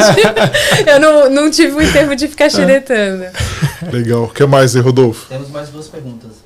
É, o Carcará Garage tá perguntando. Gostei do nome. É, não, ele é legal, eu conversei com ele, lembrei ele. Um abraço pra você. Não, ele, ele tá na pegada de vir mesmo, na área de tanto de contabilidade, falou que quer ver também ver o negócio de marketing, cara tá querendo ver tudo, legal. vamos lá, cara. É. Como, é, como é que é o. Carcará Garage. Ah, isso aí, então. Tá vamos que vamos. O mercado aqui é aquecido, você tem muitas oportunidades na área. Tem. Demais. É o que eu comentei lá do, do, do efeito dominó, né? Tá muito. É, tem muita vaga, mas é, eu diria assim, você precisa ter alguma experiência, eu acho que para um ponto que eu queria até fazer, às vezes para galera, a galera nunca trabalhou na área, chega aqui e fala assim: "Ah, eu quero entrar numa Big Four", é mais uhum. complicada. Tá? Por que, que é complicado? Porque a Big Four ela vai nas universidades buscar a galera. Ah. Então, se você tem experiência zero, você entrar no cargo 1 um aqui, vindo de fora, eu acho mais difícil do que quem vem com experiência. Aí eu, tá? Se fosse eu, ah, não, mas eu quero ir para o Canadá e eu quero começar a minha carreira aí, mas eu não vou estudar aí, é, não vou para uma universidade aí. Cara, vai para as menores. Começa pelas menores, depois você muda para Big Four. Né? Tem várias empresas de, de consultoria, auditoria menores. Você pega lá a sua experiência e você muda para uma Big Four. É, e uma pergunta que sempre me fazem também, e eu, eu vejo assim, por exemplo, eu vejo muito no, nas áreas de IT, eu não vejo isso tanto nas outras áreas. É, e, é possível, não sei, o Big Four, pelo que você conhece, contratar alguém que está no Brasil, por exemplo, até alguém na, na, Não posso falar o nome, quase que eu falei. tem alguém numa empresa X lá e essa, essa tem aqui também, vai lá e faz o sponsorship através dele, mas as Big Four fazem isso. Olha, eu vou te falar assim do que eu tenho ouvido, tá? Eu ouvi que uma Big Four, não a, não a, não a que eu tô, ouvi de outras pessoas, que eles estão tão precisando de gente que eles estavam cogitando trazer pessoas de fora se fosse necessário, ah. tá? De, de, de, tamanha necessidade. Não sei se se efetivou, se realmente fizeram ou não. O porquê eu acho que é mais difícil. As Big Fours, elas têm programas de mobility. Eu comentei no comecinho que eu tinha uma amiga que estava numa Big Four aqui, porque ela veio de mobility, então ela, ah. ela veio para cá, ficou quatro anos na Big Four aqui, depois voltou para o Brasil. Num programa entre as empresas, né? Entre a. Porque cada uma é independente, né? Mas eles fazem esses programas. Mas, como eu sei que no Brasil o negócio também está aquecido, pode ser, eu não sei nos outros países, pode ser que se pelo mobility eles não estiverem conseguindo trazer e não achar aqui, o que eu faria? Como eu sempre falo, não a gente já tem. Você quer fazer network? Começa a conversar com a galera daqui. Então, eu sou sempre do time, o não você já tem, faz os contatos, mantenha os contatos. E, e se a necessidade for grande, às vezes você tá num, num, porque dentro da auditoria a gente acaba num momento da carreira a gente acaba pegando um nicho né então tipo Sim. ah eu faço energia eu faço é, construção, eu faço bancos. Às vezes você tem um, um conhecimento que é exatamente o que eles estão querendo, para eles vale muito a pena. Aí vai muito de, de, oportunidades, né? É, acho que oportunidade é tudo, ele resumiu bem. Se a empresa estiver precisando e você for um match, cara, uma empresa desse porte, não é nada fazer esse sponsorship, cara. É, com certeza. É. Mas, Rodolfo, tem... pergunta não. também é do Cacará Garage. Ele quer saber se aqui no Canadá existem escritórios de contabilidade e se por um acaso você sabe aí dentro do seu, da sua expertise se dá para empreender nessa área. Olha, eu sei que tem, existe. Uh, eu não tenho conhecimento de, de como funciona, como você faria para abrir. Uma coisa que eu sei que tem que ter é o CPA, porque tem que ter alguém para assinar. Ah, é. Então, é que no Brasil você teria que ter um, o CRC, você tem que ter o CPA e você teria que ter alguém para assinar. Nossa, então é um limitador grande, né? É, mas é. você precisa ter uma pessoa com CPA, né? Só que ah, normalmente tá. essa pessoa é a pessoa que vai abrir o escritório é. e vai contratar a galera, né? Então, é, é. esse é o limitador. Entendi. Ah, e, Natália, a gente vai agora para o nosso quadro, que é o Sal na Neve. Nesse quadro a gente okay. pede dicas, o convidado lhe dá dicas para as pessoas que estão procurando oportunidades aqui no Canadá. É, e, e, assim, pode ser dicas gerais, né, ou dicas voltadas para sua área de atuação. Tá? É, e podem ser uma ou, ou mais, fica à vontade aí. Tá. Dicas essenciais, assim, é. você fala, poxa, se eu. Essa dica... Ou se você pensar assim, caramba, se eu fosse fazer tudo de novo, se eu tivesse feito isso, talvez essa certificação, é. isso teria me poupado alguns meses aí. Então, fica à vontade. Tá. É, bom, eu vou repetir algumas porque para mim é, é fundamental. É, é o networking no LinkedIn. O que eu teria feito, eu já teria começado lá do Brasil, né? Mesmo sabendo que eu estaria vindo para o college, mas eu já teria começado lá do Brasil, porque hoje eu penso assim, se eu tivesse começado lá do Brasil, às vezes eu conseguisse fechar um emprego com uma empresa para sair empregado e pegar o PGWP de um ano e o negócio está resolvido. Poderia é. ter economizado um curso aí, né? Engatilhado. É, e é um exatamente. custo, assim, é bom lembrar, assim, que ela falou. Custo gigante. Quando você não é PR, o custo de um college é três vezes mais, é duas a três vezes três mais. Três vezes é. mais. Então, assim, eu, eu começaria de lá, já hoje, assim, ah, tô pensando. Cara, networking, assim, você não tá assinando nada com ninguém, você tá conversando. Então, não interessa se amanhã você decide não vir, você vai, sei lá, para a Austrália. Você fez o networking. Uhum. E o mundo é muito pequeno. Mas assim, demais de pequeno, demais de pequeno. Então, faça, façam esses contatos. É... Aí, para quem, eu diria assim, também para quem talvez já está aqui, quando aplicar, sempre fazer essa busca. Será que eu acho no LinkedIn da empresa é, o dono da vaga?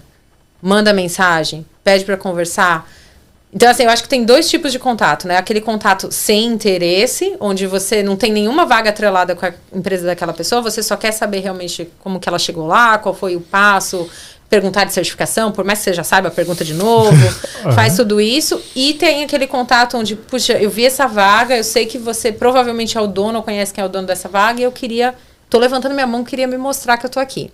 Essas duas coisas eu achei que, que fizeram muita diferença para mim. É, procurar por brasileiros, eu acho assim.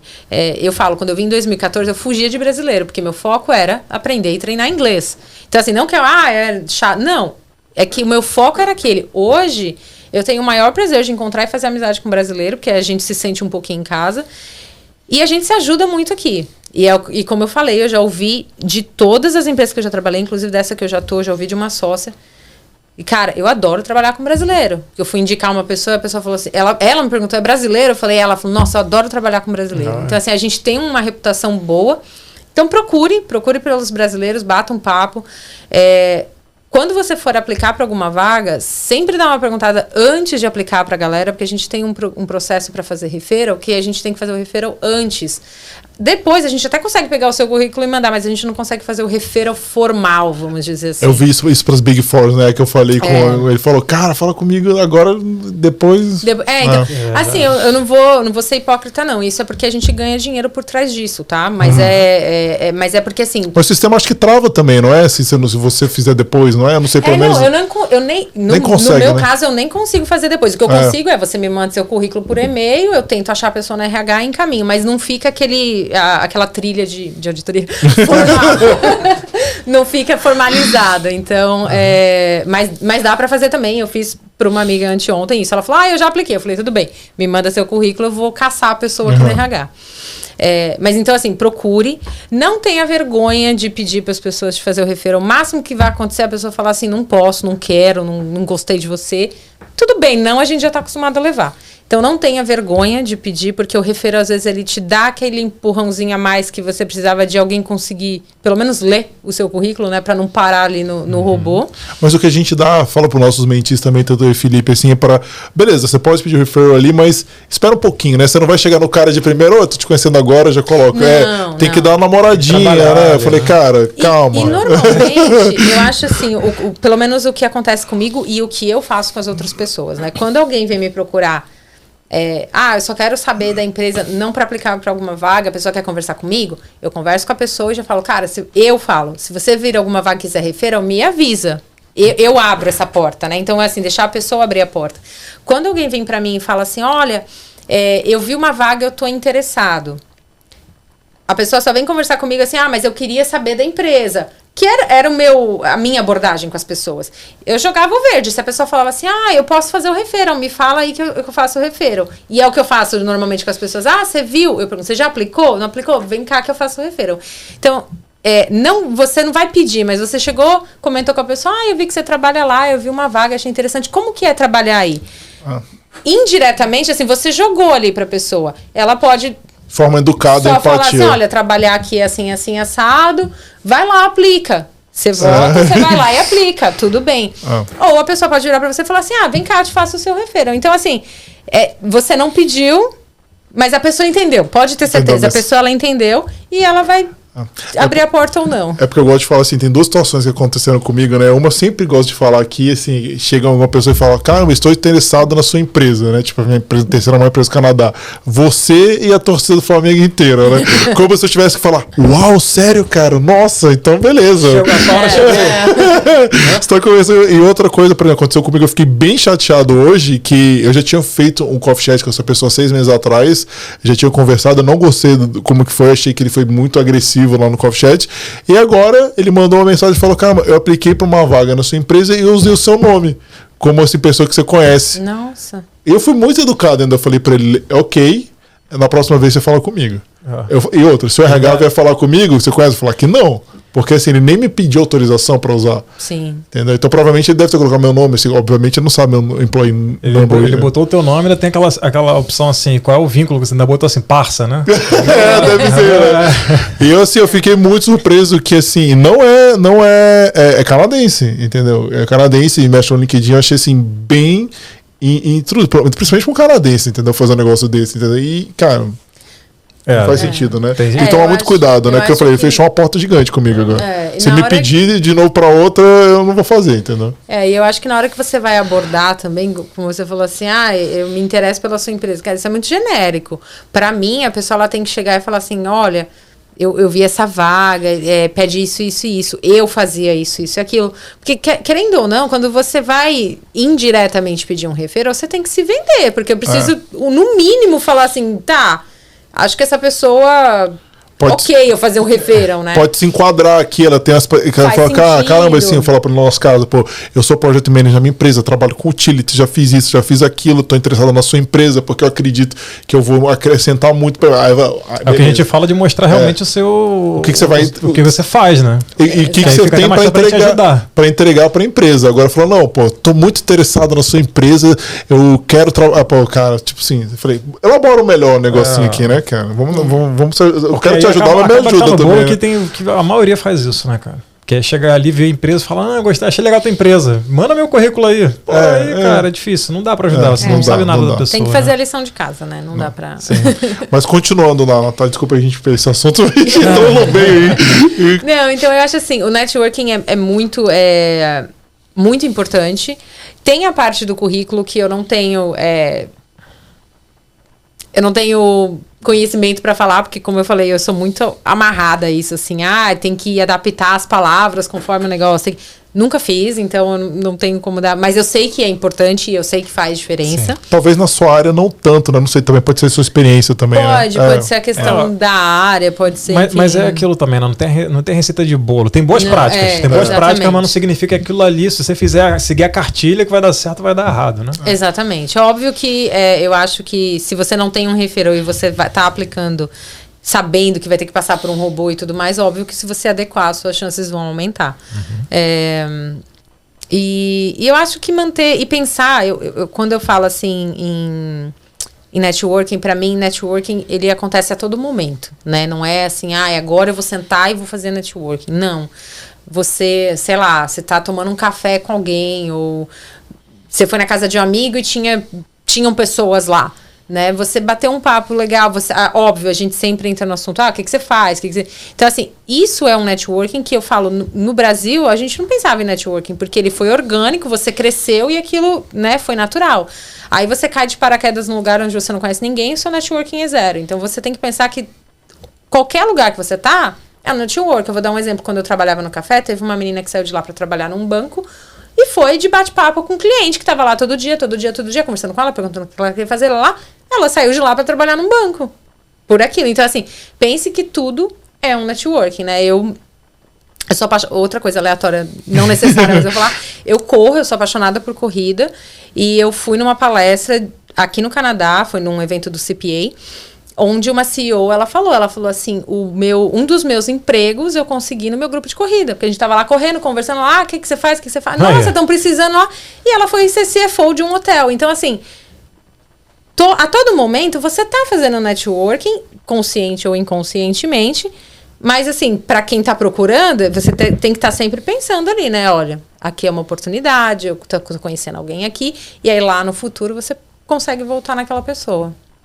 Muito Ah, muito legal. bom, Muito, muito bom. legal. Eu Dicas muito boas, né? É, Natália, te agradecer pela presença no nosso podcast. Foi muito boa a conversa. Legal, adorei também. E até queria também apro- aproveitar nesse, nesse finalzinho aqui, se você quiser mandar um recado para alguém, a gente costuma de- deixar um espaço no final, se quiser fazer um merchan, alguma coisa aí. Se não quiser fazer, também não É, se faz. quiser, é. Não, eu, eu falo, eu sou uma pessoa assim, é, de verdade, eu, eu encontrei com pessoas muito legais quando eu cheguei, conversei com pessoas muito legais que me ajudaram muito, me deram muitas dicas. Então, eu falo que eu estou sempre aberta se, né, a conversar, a bater um papo, seja da área ou não seja da área, seja de assuntos de trabalho ou não, eu estou sempre aberta a bater um papo, é, no que eu puder ajudar, porque eu acho que isso é muito importante, né? Na auditoria a gente brinca que o sênior, ele esquece como era ser trainee, né? E, e sempre judia. Então, eu falo assim, eu nunca esqueço tudo que eu passei para chegar até onde eu estou em questão de imigração, em questão de, de mudar de país e todos os perrengues. Então, eu estou sempre disposta a ajudar quem, quem quiser entrar em contato comigo.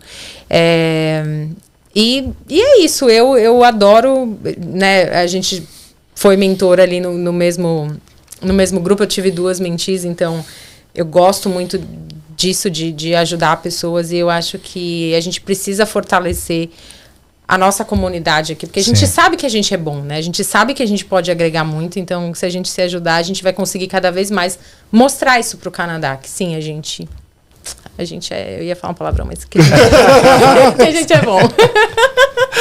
Desculpa aí. Não, sem problema, não tem problema nenhum. Ah, Obrigado mesmo, Natália. Te Obrigada. agradeço aí pela presença.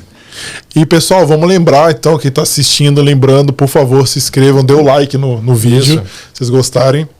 Dê o feedback também, alguma coisa que a gente pode melhorar, alguns assuntos, de, assim, fala- ou alguns entrevistadores também, assim, é, desculpa, convidados que vocês querem saber, alguma profissão que a gente de repente não chamou até agora. Então, por favor, dê dicas. Ah, queria falar com alguém do IT. Vai mandando pra gente. É, por enquanto a gente não tá chamando pessoal do IT, porque eu acho que é a profissão que mais. Muita gente, assim, o Canadá precisa de profissionais de IT, né? A gente fala, a gente chamou o Maurício no início porque tinha uma proximidade com a gente, mas a gente, tem, a gente quer mostrar que o Canadá não é só IT também. Mas a gente vai chamar o pessoal do IT também, fica tranquilo.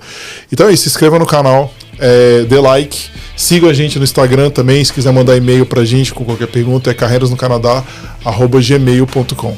E é isso, abração, até a próxima.